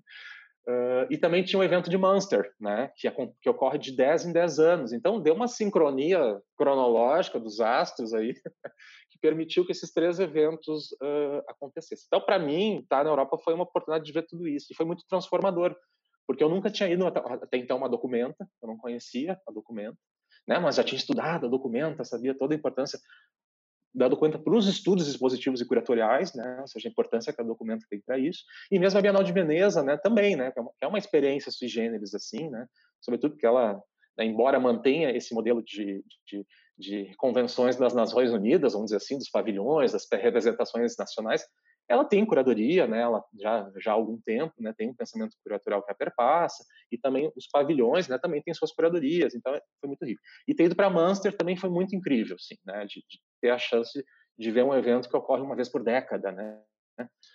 Bom, aí eu voltei, né? Com toda essa essa experiência, essa coisa, e eu tive que deixar uh, o jornal porque eu ganhei essa bolsa e essa bolsa impedia de eu ter vínculo empregatício, né? Então eu tive que fazer uma opção E era uma opção única, assim, porque realmente era uma oportunidade que só ia ter naquele momento, doutorado, não tinha como desperdiçar, e aí aquilo ali que precipitou a minha saída do jornalismo diário, cotidiano, né, do emprego de jornalista, que me deu essa... Foi, foi por aí que eu saí, né. E daí passamos, então, 2017 na Europa, eu volto 2000, final de 2017, 2018, com uma tese para fazer, né, que aí é, uma, é um outro problema, assim, e passei me enrolando muito ao longo de 2018 com a tese, assim, acho que acontece com muita gente, mas eu não escondo. E eu fui fazer a tese mais no, no, no pescoção mesmo, naquele prazo apertado. Até acho que por modelo mental que eu tenho de jornalista, tá sempre trabalhando ah, cima do prazo, não consigo fazer as coisas muito antes. Assim, hoje eu já mudei um pouco, mas naquela época eu não conseguia ainda. Eu tinha que ter o, a pressão. Bom, eu defendi a tese, foi, foi, foi, foi muito bacana, assim, uh, porque foi um momento, né, assim, de de todas essas coisas que estavam acontecendo nos últimos anos, aí eu estava nesse nessa ressaca, nesse rehab aí pós-tese e recebi esse convite, né?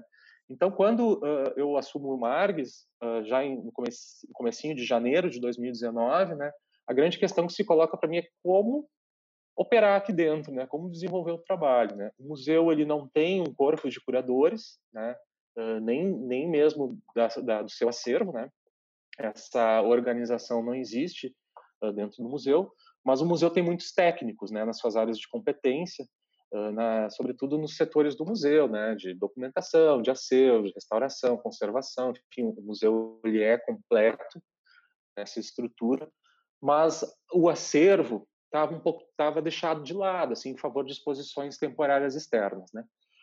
Bom, com todo essa, esse pensamento, toda essa, essa questão de como né, trabalhar dentro de uma instituição, ficou muito claro para mim que eu tinha que apostar, eu queria apostar em duas coisas. Uma delas é acervo, né?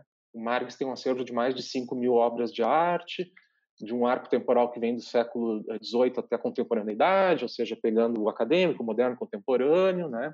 Ele não é um, ele não é um acervo de arte moderna, né? Uh, também uh, queria muito trabalhar a questão do educativo, para mim no museu público ela é muito importante, assim, sobretudo no museu público, né? Uh, tive a sorte também de, de, de encontrar no museu um, um, núcleo educativo muito bacana, assim, muito disposto a fazer coisas novas, a experimentar, né?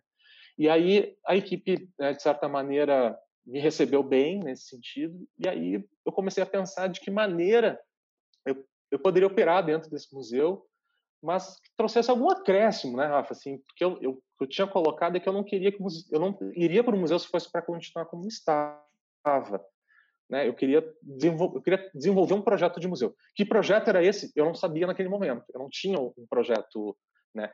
Mas eu tinha algumas premissas, né? Que eu vou comentar agora. E aí estabeleci que esse projeto de museu ia ser desenvolvido uh, em processo, né? Então entendi que o primeiro ano ia ser um ano muito experimental para ter essa tranquilidade de fazer alguma coisa não, não ficar legal, não dá certo, ok, recua, vai para outro lado. É tipo um programa beta que não está finalizado, mas ele já está rodando, sabe? Uhum. Bom, e aí, com isso, ficou muito claro para mim que eu tinha que estabelecer prioridades, aquilo tudo da crítica, né? O critério, o parâmetro, o enquadramento, a fundamentação, eu achava, eu precisava dar uma direção para o museu mesmo, assim. E achei que viria a calhar, por coerência com a minha trajetória e o meu modo de atuação, trabalhar como diretor-curador, né? Isso pode gerar, né, algum tipo de compreensão de que esses papéis idealmente não uh, não cabem estar juntos, né? Que tem que ser distintos. Eu concordo, mas isso é possível em instituições, em sistemas artísticos mais robustos, onde você tem essas posições ocupadas, onde você tem essa especialização do trabalho, onde a estrutura organizacional está mais estruturada, vamos dizer assim. Né? Então, eu decidi entrar como diretor e também curador justamente para o entendimento de que a fundamentação conceitual, teórica, né, do que a gente ia colocar, tinha tudo a ver com a gestão do museu. E as coisas se misturavam para o museu e ia responder a uma definição de ordem conceitual dentro do museu, que é o que, que a gente vai fazer aqui. Né?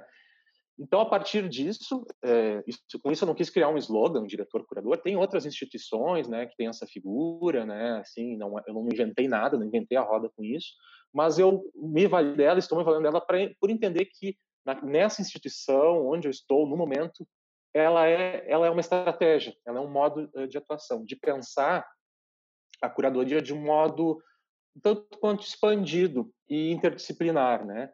a curadoria como uma estrutura, né, que envolvem pessoas, processos, ideias, conceitos, agenciamentos, questões materiais, né? A curadoria também a gente deve lembrar, ela sempre tem um horizonte de possibilidades, né? né? Uma exposição a rigor, ela ela ocorre entre o ideal e o possível. A gente sabe disso, né? Quantas obras eu vou poder dispor? Eu tenho dinheiro para pagar o seguro, o transporte, enfim, essas questões, esse, esse mundo material e real é um dado que recai sobre o resultado efetivo de uma exposição, diferente de um texto crítico, né? Um texto crítico você você tende ao infinito, né? Porque você não tem esses contingenciamentos. Então, ao, ao chegar no Marx e ter isso muito, muito assim em mente, eu pensei assim, eu preciso desenvolver um projeto sério, amplo e duradouro envolvendo o acervo do museu dentro de um pensamento contemporâneo em curadoria, né? E aí uh, comecei a pensar nisso, né? Uh, tinha tinha algumas referências que eram importantes para mim e devo citar aqui né, que é o Acervo em Transformação do MASP, né, um projeto que é desenvolvido no, no, no, último andar lá do MASP com acervo, com uma estratégia de rotatividade de obras, e também tinha projetos de outras instituições, o próprio MoMA, né, o Artist Choice, envolvendo convites para artistas uh, desenvolverem curadorias a partir do acervo do museu, né, que isso também me interessa, essa questão né, dos artistas curadores, que a gente pontuou aqui um pouquinho, e eu pensei assim, uh, eu, vamos desenvolver então um projeto que, que se insira dentro uh, de estratégias e abordagens do acervo, mas de uma maneira que coloque em discussão a centralidade da figura do curador, esse papel de autoridade, e também as curadorias temáticas, né? Uh, ou, ou, a camisa de força das curadorias temáticas, né? Uh, não sendo contra elas, nem dizendo que eu não faço esse tipo de curadoria, eu faço, mas eu achei interessante repensar esse tipo uh, uh, de curadoria numa numa política de exibição do acervo, né? Que que, que era, Rafa? Era fugir uh, da geração, fugir dos períodos históricos, era fugir das técnicas, desses escaninhos, né? Que, que geralmente são convocados para organizar uma exposição mesmo, uma curadoria. Né? E também eu, eu, queria desenvolver um projeto que tivesse eh, me permitisse me integrar as equipes do museu né? Uhum. E tornar elas participantes do processo, mas não só como pessoas que colaboram, participam, como protagonistas do processo. Então, tinha essa série de premissas, eram interesses de ordem teórica, intelectual, né, que eu queria aplicar. E aí eu cheguei ao modelo do, do projeto que se chama Acervo em Movimento, que é um projeto em que a gente uh, faz uh, substituições uh, de, de obras, né, periodicamente dentro do espaço expositivo, que a gente chama de viradas, né? Qual é a próxima virada da exposição? Na qual uh, cada virada, cada substituição é, é de responsabilidade de determinadas pessoas da equipe do museu. E elas têm o poder de escolha e decisão, né? Elas, elas, elas escolhem as obras que vão entrar e as, as obras que vão sair. E a palavra final não é minha. É claro que eu faço um acompanhamento, né? Participo do processo, mas a decisão final é do grupo que está sendo protagonista daquela virada. Então, isso para mim era muito interessante, porque também criava uma dinâmica de uma transversalização do processo curatorial dentro do museu. E também reconhecendo que as equipes do museu conhecem muito bem o acervo do museu. Né? Um acervo que eu conheço, mas de fora, né? de alguém que está chegando, que quer estudar esse acervo, quer conhecer. Ou seja, uh, uh, me valendo desse, desse rico uh, capital assim, né? de conhecimento dentro do museu. E aí a coisa começou como um jazz, assim, foi um improviso, assim. E aí eu né, estabeleci que isso marcaria o início da gestão, então eu, eu assumi em janeiro, mas eu fiz um evento de posse em março de 2019 e aí lançamos esse projeto como um projeto que marca uh, a gestão. E foi e tem sido muito rico e intenso, Rafa, porque vou dar um pequeno exemplo, né, da, da, da, primeira do primeiro movimento que a gente fez dentro desse projeto. É, eu, eu como diretor e curador, fiz uma, uma, uma, uma, uma seleção de obras, uma expografia, organizei a exposição com um conjunto significativo e representativo de obras, uh, tentando indicar, né, assim, para as equipes para onde é que a gente poderia ir. E a segunda, a primeira substituição das obras foi do, foi, foi, foi de uma, foi de uma dupla de, de integrantes da equipe do Margues, uh, mulheres, né? e que elas vieram e apontaram para mim e disseram assim: essa exposição tem predomínio de artistas homens, brancos, né, tarará. E eu olhei e disse para elas: vocês entenderam tudo. é justamente isso. A sacada desse projeto é que cada virada seja uma resposta crítica anterior.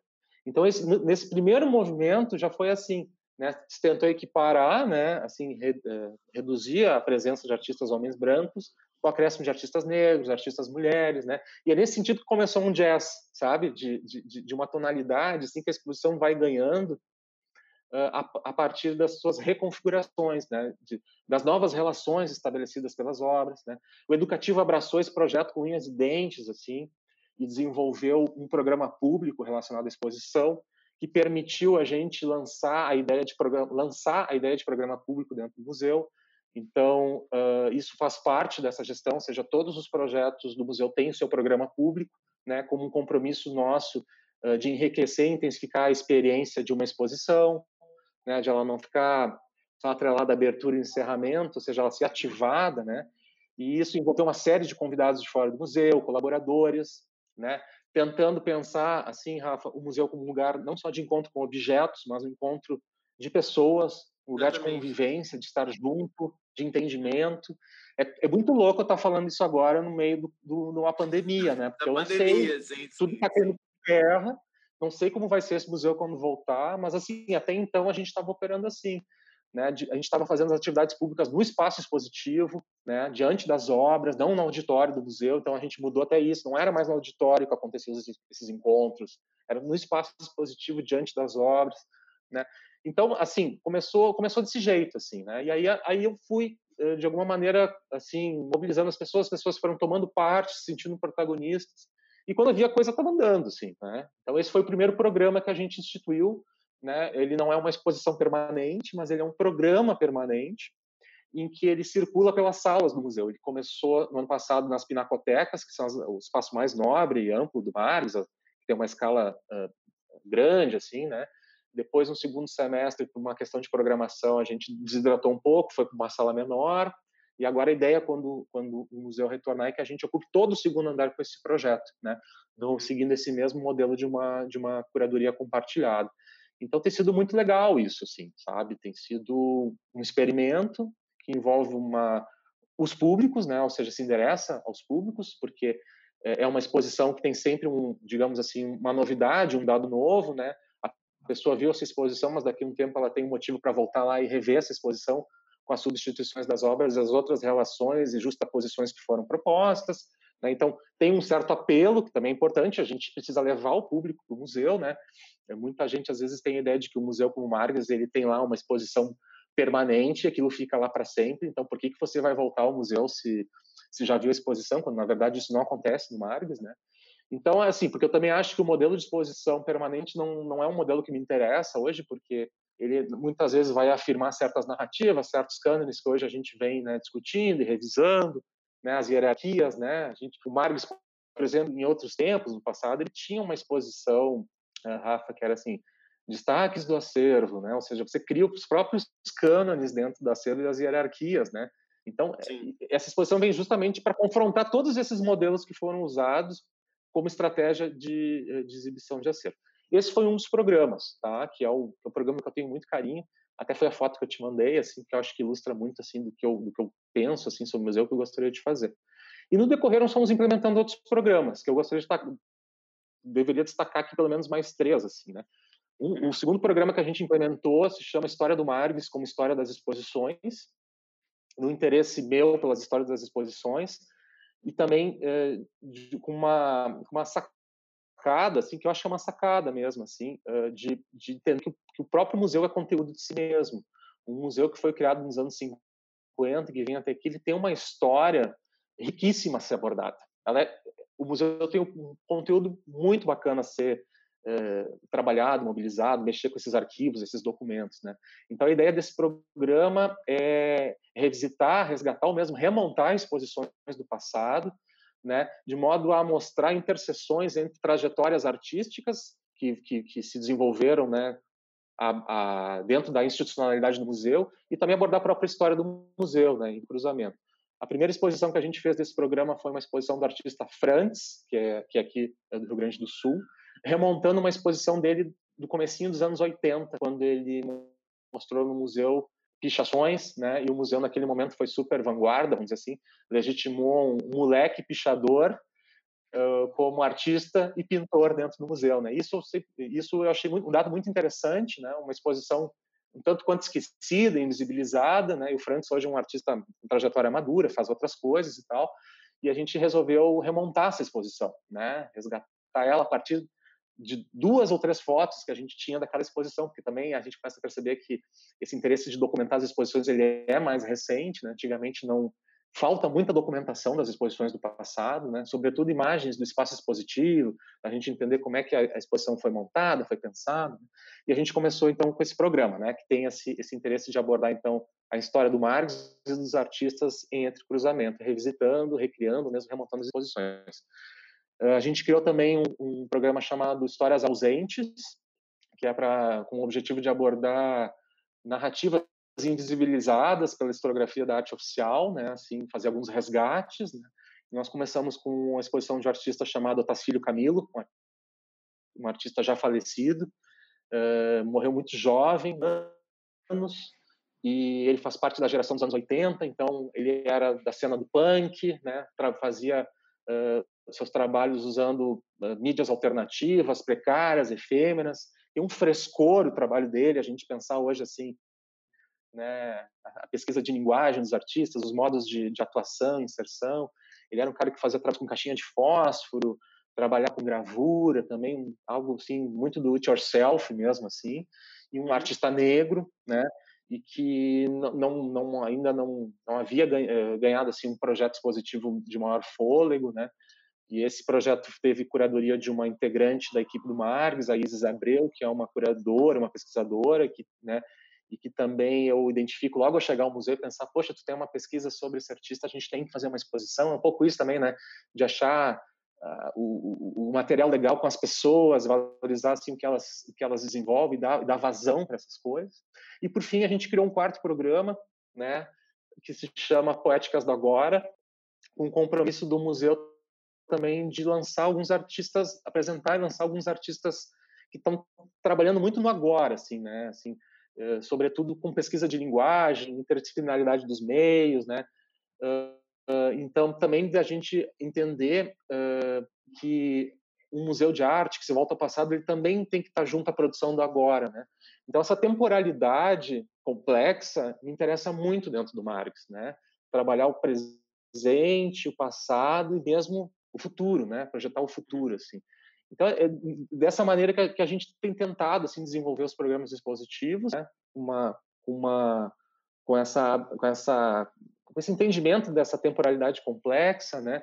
De que uh, esse processo histórico, né, que nos trouxe até aqui, né, ele é altamente questionado hoje, né, e que as instituições também são muito exigidas e cobradas, né, em, em como dão resposta, né, a isso, né, a própria definição de museu está passando por redefinição, né, nas instâncias do ICON, né, de que o museu não é mais só um repositório de objetos, mas é também um lugar de justiça social, né? Essa é uma questão que está muito em debate hoje, né? De como é que o, o, museu né, dá vazão ou mesmo dá representatividade a segmentos inferiorizados ou mesmo marginalizados, eh, não só da sociedade, mas da própria história da arte, né?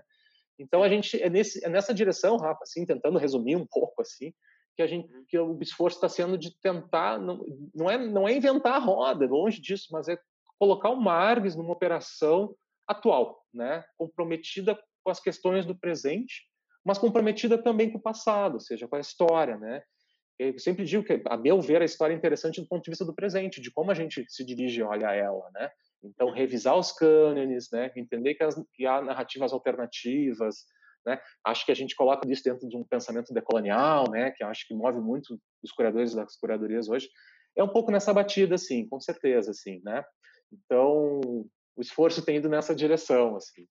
Não, mas é ótimo te ouvir e é claro que você parece extremamente apaixonado, né, com o que você está fazendo. Assim, você tem um, um, prazer enorme em relatar, assim, foi assim, passou a Marte, foi maravilhoso, foi muito bom uhum. ouvir. Eu ia falar sobre, sobre isso, esses quatro programas, já comentou, Invencível Movimento, História do Marques como História das Exposições, Histórias Ausentes e o Poéticas do Agora. Eu ia comentar isso que, claro, estamos nesse momento né, em julho, 17 de julho, no meio desse clima ainda de isolamento, vai ou não vai, no Brasil, né? não no mundo, mas especialmente no Brasil isso. É, mas é interessante perceber, eu vinha percebendo isso à distância, né? Tem muito tempo que eu não vou a Porto Alegre, enfim, mas eu vinha percebendo como que desde que você entrou na direção, o Margues ficou muito ativo, digamos assim, nas redes sociais, é, não só nas redes sociais, mas também presencialmente nos programas públicos, né? Que é uma coisa que eu acho muito interessante também de pensar a curadoria. Não é só um fazer exposições, e claro, você como diretor, curador, está nesse lugar, né? Mas é pensar como que o museu em 2020, 2019, no momento em que há tantas redes sociais, há tanto celular e WhatsApp, etc., como que o museu pode voltar, entre aspas, né, a ser assim um lugar do encontro, do debate, da discordância, da e é muito bonito ouvir você falar e pensar também como que, enquanto diretor de uma instituição, você pode convidar pessoas que já compõem equipe permanentemente, temporariamente, a compartilhar a pesquisa delas também, ou ao mesmo tempo convidar as pessoas da equipe a repensar uma exposição aqui no Mar, no Museu de Arte do Rio, né? Eu entrevistei a Poliana Quintela na série de entrevistas, teve essa exposição sobre o Mar das Mulheres, se não me engano, né, em que as mulheres funcionárias do museu repensaram uma exposição do zero e apontaram para a curadoria que obras que passaram no museu elas consideravam importantes de artistas mulheres. Então, isso foi muito bacana nesse sentido também. Queria contar uma coisa que eu acho que os setores educativos, uh, nesse momento, estão sendo muito desidratados nas instituições, né? e que a gente está vendo que, os, que, os, que, as relações de trabalho são muito frágeis e mesmo precárias, né, que são contratados temporariamente e tal. No Margos a gente está fazendo um movimento ao contrário. A gente, dentro dessa reforma administrativa, a gente está ampliando o núcleo educativo, dando mais protagonismo, porque o educativo está sendo fundamental nesse momento de reinvenção, de repensar as interfaces com os públicos, né? E eu tenho assim total crença nisso, né? Reconhecimento. Então, nessa reforma administrativa, a gente está fazendo um movimento que a gente está aumentando essa equipe e o, e o, núcleo que se chama núcleo educativo vai ser é, rebatizado para núcleo educativo de programa público. Na verdade, só para consagrar o que já vem ocorrendo na prática, porque o núcleo educativo né, abraçou assim o programa público. Então, deixou de ser uh, um núcleo que se volta prioritariamente à, mediação né, das visitas das escolas, dos grupos, né, até porque quando o museu reabrir isso não vai ocorrer, né? Então, o núcleo tem que se repensar também. Então, uh, isso está sendo uh, bastante importante. É, o Margues ele é um ele é um museu então que ele funciona num prédio histórico, isso também é importante dizer, né? Um edifício uh, uma arquitetura não estou mostrando a arquitetura externa dele, mas é um, é um edifício histórico aqui de Porto Alegre, num arquiteto muito famoso, Theo Widersman, que é que é responsável pela, pela arquitetura de grande parte do conjunto do centro histórico aqui de Porto Alegre. Ele era o prédio da delegacia fiscal, né? E o Marques, no final dos anos 70, desde o final dos anos 70, está nesse prédio. Então, ele, ele é mais um museu um, que funciona num prédio adaptado, né? Diferente de outros casos que a gente já tem aqui no Brasil, de prédios que foram projetados para serem museus, instituições museológicas, né? Então, falo isso porque essa imagem, antes de falar do que está acontecendo aqui, permite ver um pouco dessa arquitetura, né? Esses painéis expositivos, né? Eles, eles foram instalados, né? Isso era um grande salão dentro desse prédio, nós, e com esses painéis expositivos foram criados três galerias. Essa é a galeria central das Pinaçô, o projeto a ser de movimento, e em cada um dos lados tem mais duas galerias. Então, é um espaço mais nobre, solene, tem uma escala ampla, dá para fazer algo bem bacana ali, um caráter mais instalativo dentro do museu. Né? Algumas obras até só podem ser apresentadas.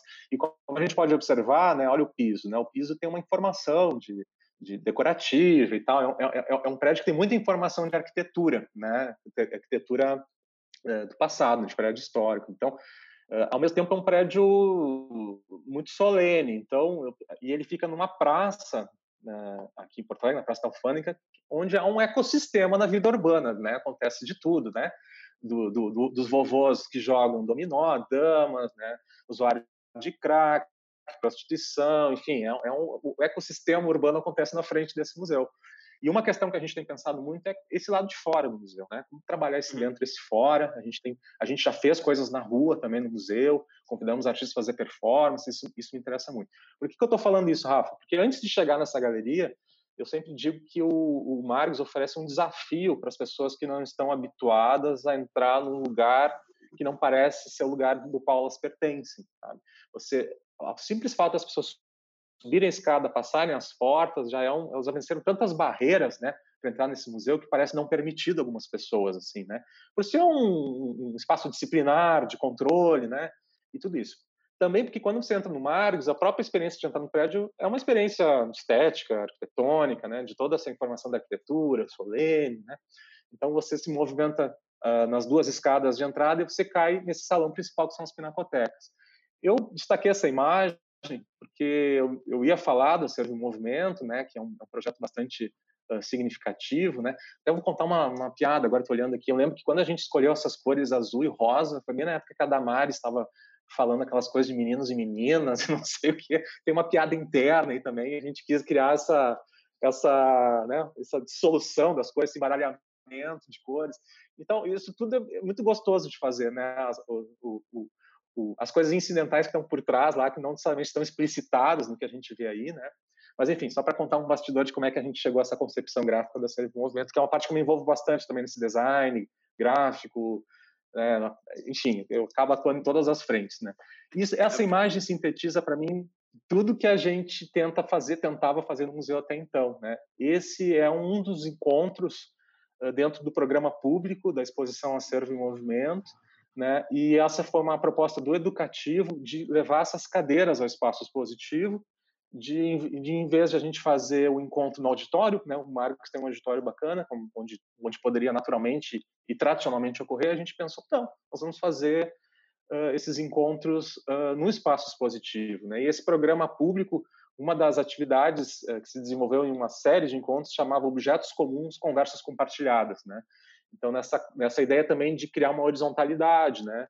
Uh, de, de, de, essa transversalidade, assim. Então, uh, peguei essa foto de propósito também para mostrar que não tem alguém num palco falando, né? Ou num uhum. púlpito, né? Se dirigindo a um público, não. Eu tô ali misturado com todo mundo, né? As pessoas sabem que eu sou diretor ou porque me conhecem ou porque vem meu crachá, né? E a gente faz assim convite, uh, claro, antecipado. A gente divulga bem essas atividades, né? Essa aqui até não foi. Eu tenho, a gente teve outras situações em que realmente lotou o espaço expositivo e gerou problemas do tipo questões museológicas, de contato, proximidade do, das pessoas nas obras, né? Toda essa, essa asepsia do museu, né? Mas isso sintetiza bem, Rafa, que é isso de tentar fazer o museu não só um lugar de encontro com objetos, mas de situações de encontro, de convivência, de estar junto, né? De, de compartilhamentos, uh, que traga experiências né, transformadoras, inclusivas, né? E aqui a gente tem um público muito diverso nessa foto. Isso não era uma atividade comum no museu antes da nossa entrada, né? Assim, né, era, era, não era muito comum acontecer. Claro que aconteciam atividades assim, mas isso é, é proposital. Então é nesse sentido, porque eu olhando para essa imagem, Rafa, pensando que é tudo que a gente estava tentando fazer no museu, né? As pessoas sentadas no chão, me amarro dessas coisas, assim, sabe? Desprendimentos assim, da galera de querer estar tá ali, sabe? Estar tá interessado no que está rolando ali. Só que o que eu olho para essa imagem, ela me dá muita felicidade, muita alegria, assim, né, de exemplificar o que a gente vem tentando fazer, o esforço, pelo menos, mas ao mesmo tempo eu fico me perguntando quando isso será possível novamente. Então, calma, eu olho para essa imagem tentando possível. projetar ela. Vai ser possível, Sim, calma. vai ter que ser. A gente precisa acreditar nisso, mas assim, imediatamente não, né, Rafa? Sim, assim, sim. Até por uma questão de responsabilidade no museu, né, de não de não, de não ser louco, né? De, de, de, incentivar as pessoas a estarem nesse nível de distanciamento e tal. Vai ser possível, sim, eu acredito que sim, mas nesse momento não está sendo, né? Então, olhar para essa imagem nesse momento, que o museu está fechado, as luzes apagadas, né? Na escuridão, assim. As exposições do museu estão todas montadas. Ah, quando a gente fechou o museu em março, eu, eu optei por deixar as exposições montadas, conversando mesmo com os artistas uh, que têm exposições individuais e a gente achou que isso era era era, assim, era interessante porque a gente queria voltar com elas já que elas foram interrompidas né? Então quando o museu voltar a gente vai voltar com a programação que estava anteriormente. E eu quero acreditar que tão logo a gente vai poder estar tá assim de novo no Margs né? Nessa nesse encontro assim nessa nesse, dessa situação de igualdade assim né? Eu perguntei para os meus primeiros entrevistados que conselho eles dariam para alguém está começando na curadoria ou que quer ser curador. Então, vou te perguntar o oposto. O que, que, você, aconselharia, o que, que você aconselharia um curador a não fazer? Né? Assim, o que, que você diria assim? Olha, esse é o conselho do que você não deve fazer, ou que postura ou atitude ou predisposição você não deveria ter, na sua opinião, sempre, é, enquanto curador ou curadora? Difícil, né? Deixa eu pensar, deixa eu ver se eu consigo dizer algo bonito ou minimamente inteligente. É... Ah, eu acho assim, Rafa, acho que cabe a um curador saber fazer escolhas também, né? Eu acho que isso é importante, ainda mais uma constituição de trajetória, de carreira, de consistência, de coerência. Acho que tem que estar muito atento a isso, né? Uh, com o que você pode, né, ou tem condições de desenvolver e para onde você quer andar, né? É claro que quando a gente está começando, né, a gente é normal a gente aceitar as coisas até para fazer as coisas, né? Mas eu acho que é isso, acho que tem, tem que cuidar, acho que tem, tem uma coerência, né, assim, entre discurso e prática, né? É, sem, sem dizer vai para lá, vai para cá, mas acho que tem que estar muito atento a isso, né? E, e, e eu, a gente, eu tenho muito uma conversa com alguns amigos artistas, acho que serve para os artistas o que eu vou falar também. A gente sempre fala assim, é, tem, tem a corrida de 100 metros rasos e tem a maratona, né?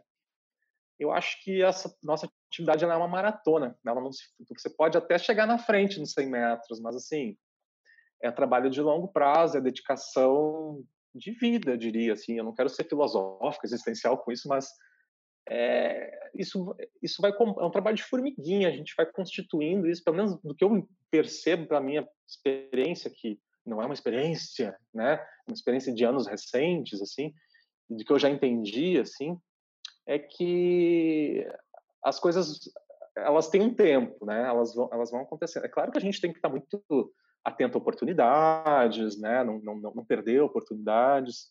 Mas eu acho que é isso, entender que a, que a, a coerência e a consistência se dão não nos 100 metros rasos, mas numa maratona. E a maratona cansa, a maratona tem alegrias, tristezas, né? Momentos de alta e momentos de baixa. Eu, é isso que eu, que eu esperaria de, uma, de, um, de, um, de bons criadores, consistência e coerência, né? Uhum. Então, uh, e, é, e é difícil isso, e é muito difícil isso, né? Assim, porque às vezes a gente pode estar numa instituição, às vezes a gente pode não estar, a gente tem carnê para pagar no final do mês, né? Uh, mundo real, assim, né? A gente tem conta para pagar e, e, e, como é que a gente vai fazer renúncias ou recusas ou em favor de outras coisas tendo essas contingências da vida real. Mas enfim, em tese, em modelo, né? Eu acho que é isso, Rafa. Assim, uh, também vejo muito assim algo que não é muito a minha pegada, mas eu vejo que isso é cada vez mais os curadores é uma especialização, né, dos curadores. Ah, meu interesse é mais específico, eu pesquiso fotografia, não sei o quê. Fot... Enfim, só dei exemplo de fotografia, mas é péssimo exemplo. Mas, enfim, é, curadores que têm interesses mais específicos, né? Eu acho que em sistemas artísticos mais sofisticados, mais robustos, isso, isso é possível. Mas no nosso, né, a gente é um pouco de tudo. Eu acho que isso até caracteriza um pouco a nossa diferença, singularidade em relação ao, aos meios artísticos do norte, né? Eu acho que essa sobreposição de papéis, que, que às vezes é criticada, ela é uma característica, ela nos compõe, ela nos constitui, ela é de ordem constitutiva. A gente, né, a gente é professor, é diretor, é curador, é crítico, a gente, a gente se a gente se movimenta nesses, nesses, nesses lugares, nesses papéis todos, porque é muito difícil a gente ficar num lugar só, né, e conseguir desenvolver uma, uma carreira sólida, uma trajetória. O curador tem que saber fazer um pouco de tudo, né, para ser um, bom curador, assim. É, não é só escrever o texto, sabe? Tem que, tem que entender de um pouquinho de cada coisa, sabe? Tem que entender de parte gráfica, de design, tem que saber falar bem em público, comunicar muito bem as suas ideias, isso também nem sempre é fácil, né? Mas tem que ter essa clareza de pensamento, tem que entender de questões de logísticas, técnicas, né? De áreas específicas. Eu, no museu, tenho aprendido muito quanto a isso, né? Tem que entender de procedimentos, operações, enfim tem que, tem que ter uma visão global da coisa e, idealmente, saber atacar em várias frentes, assim, para conseguir comunicar suas ideias de uma maneira mais potente mesmo, sabe?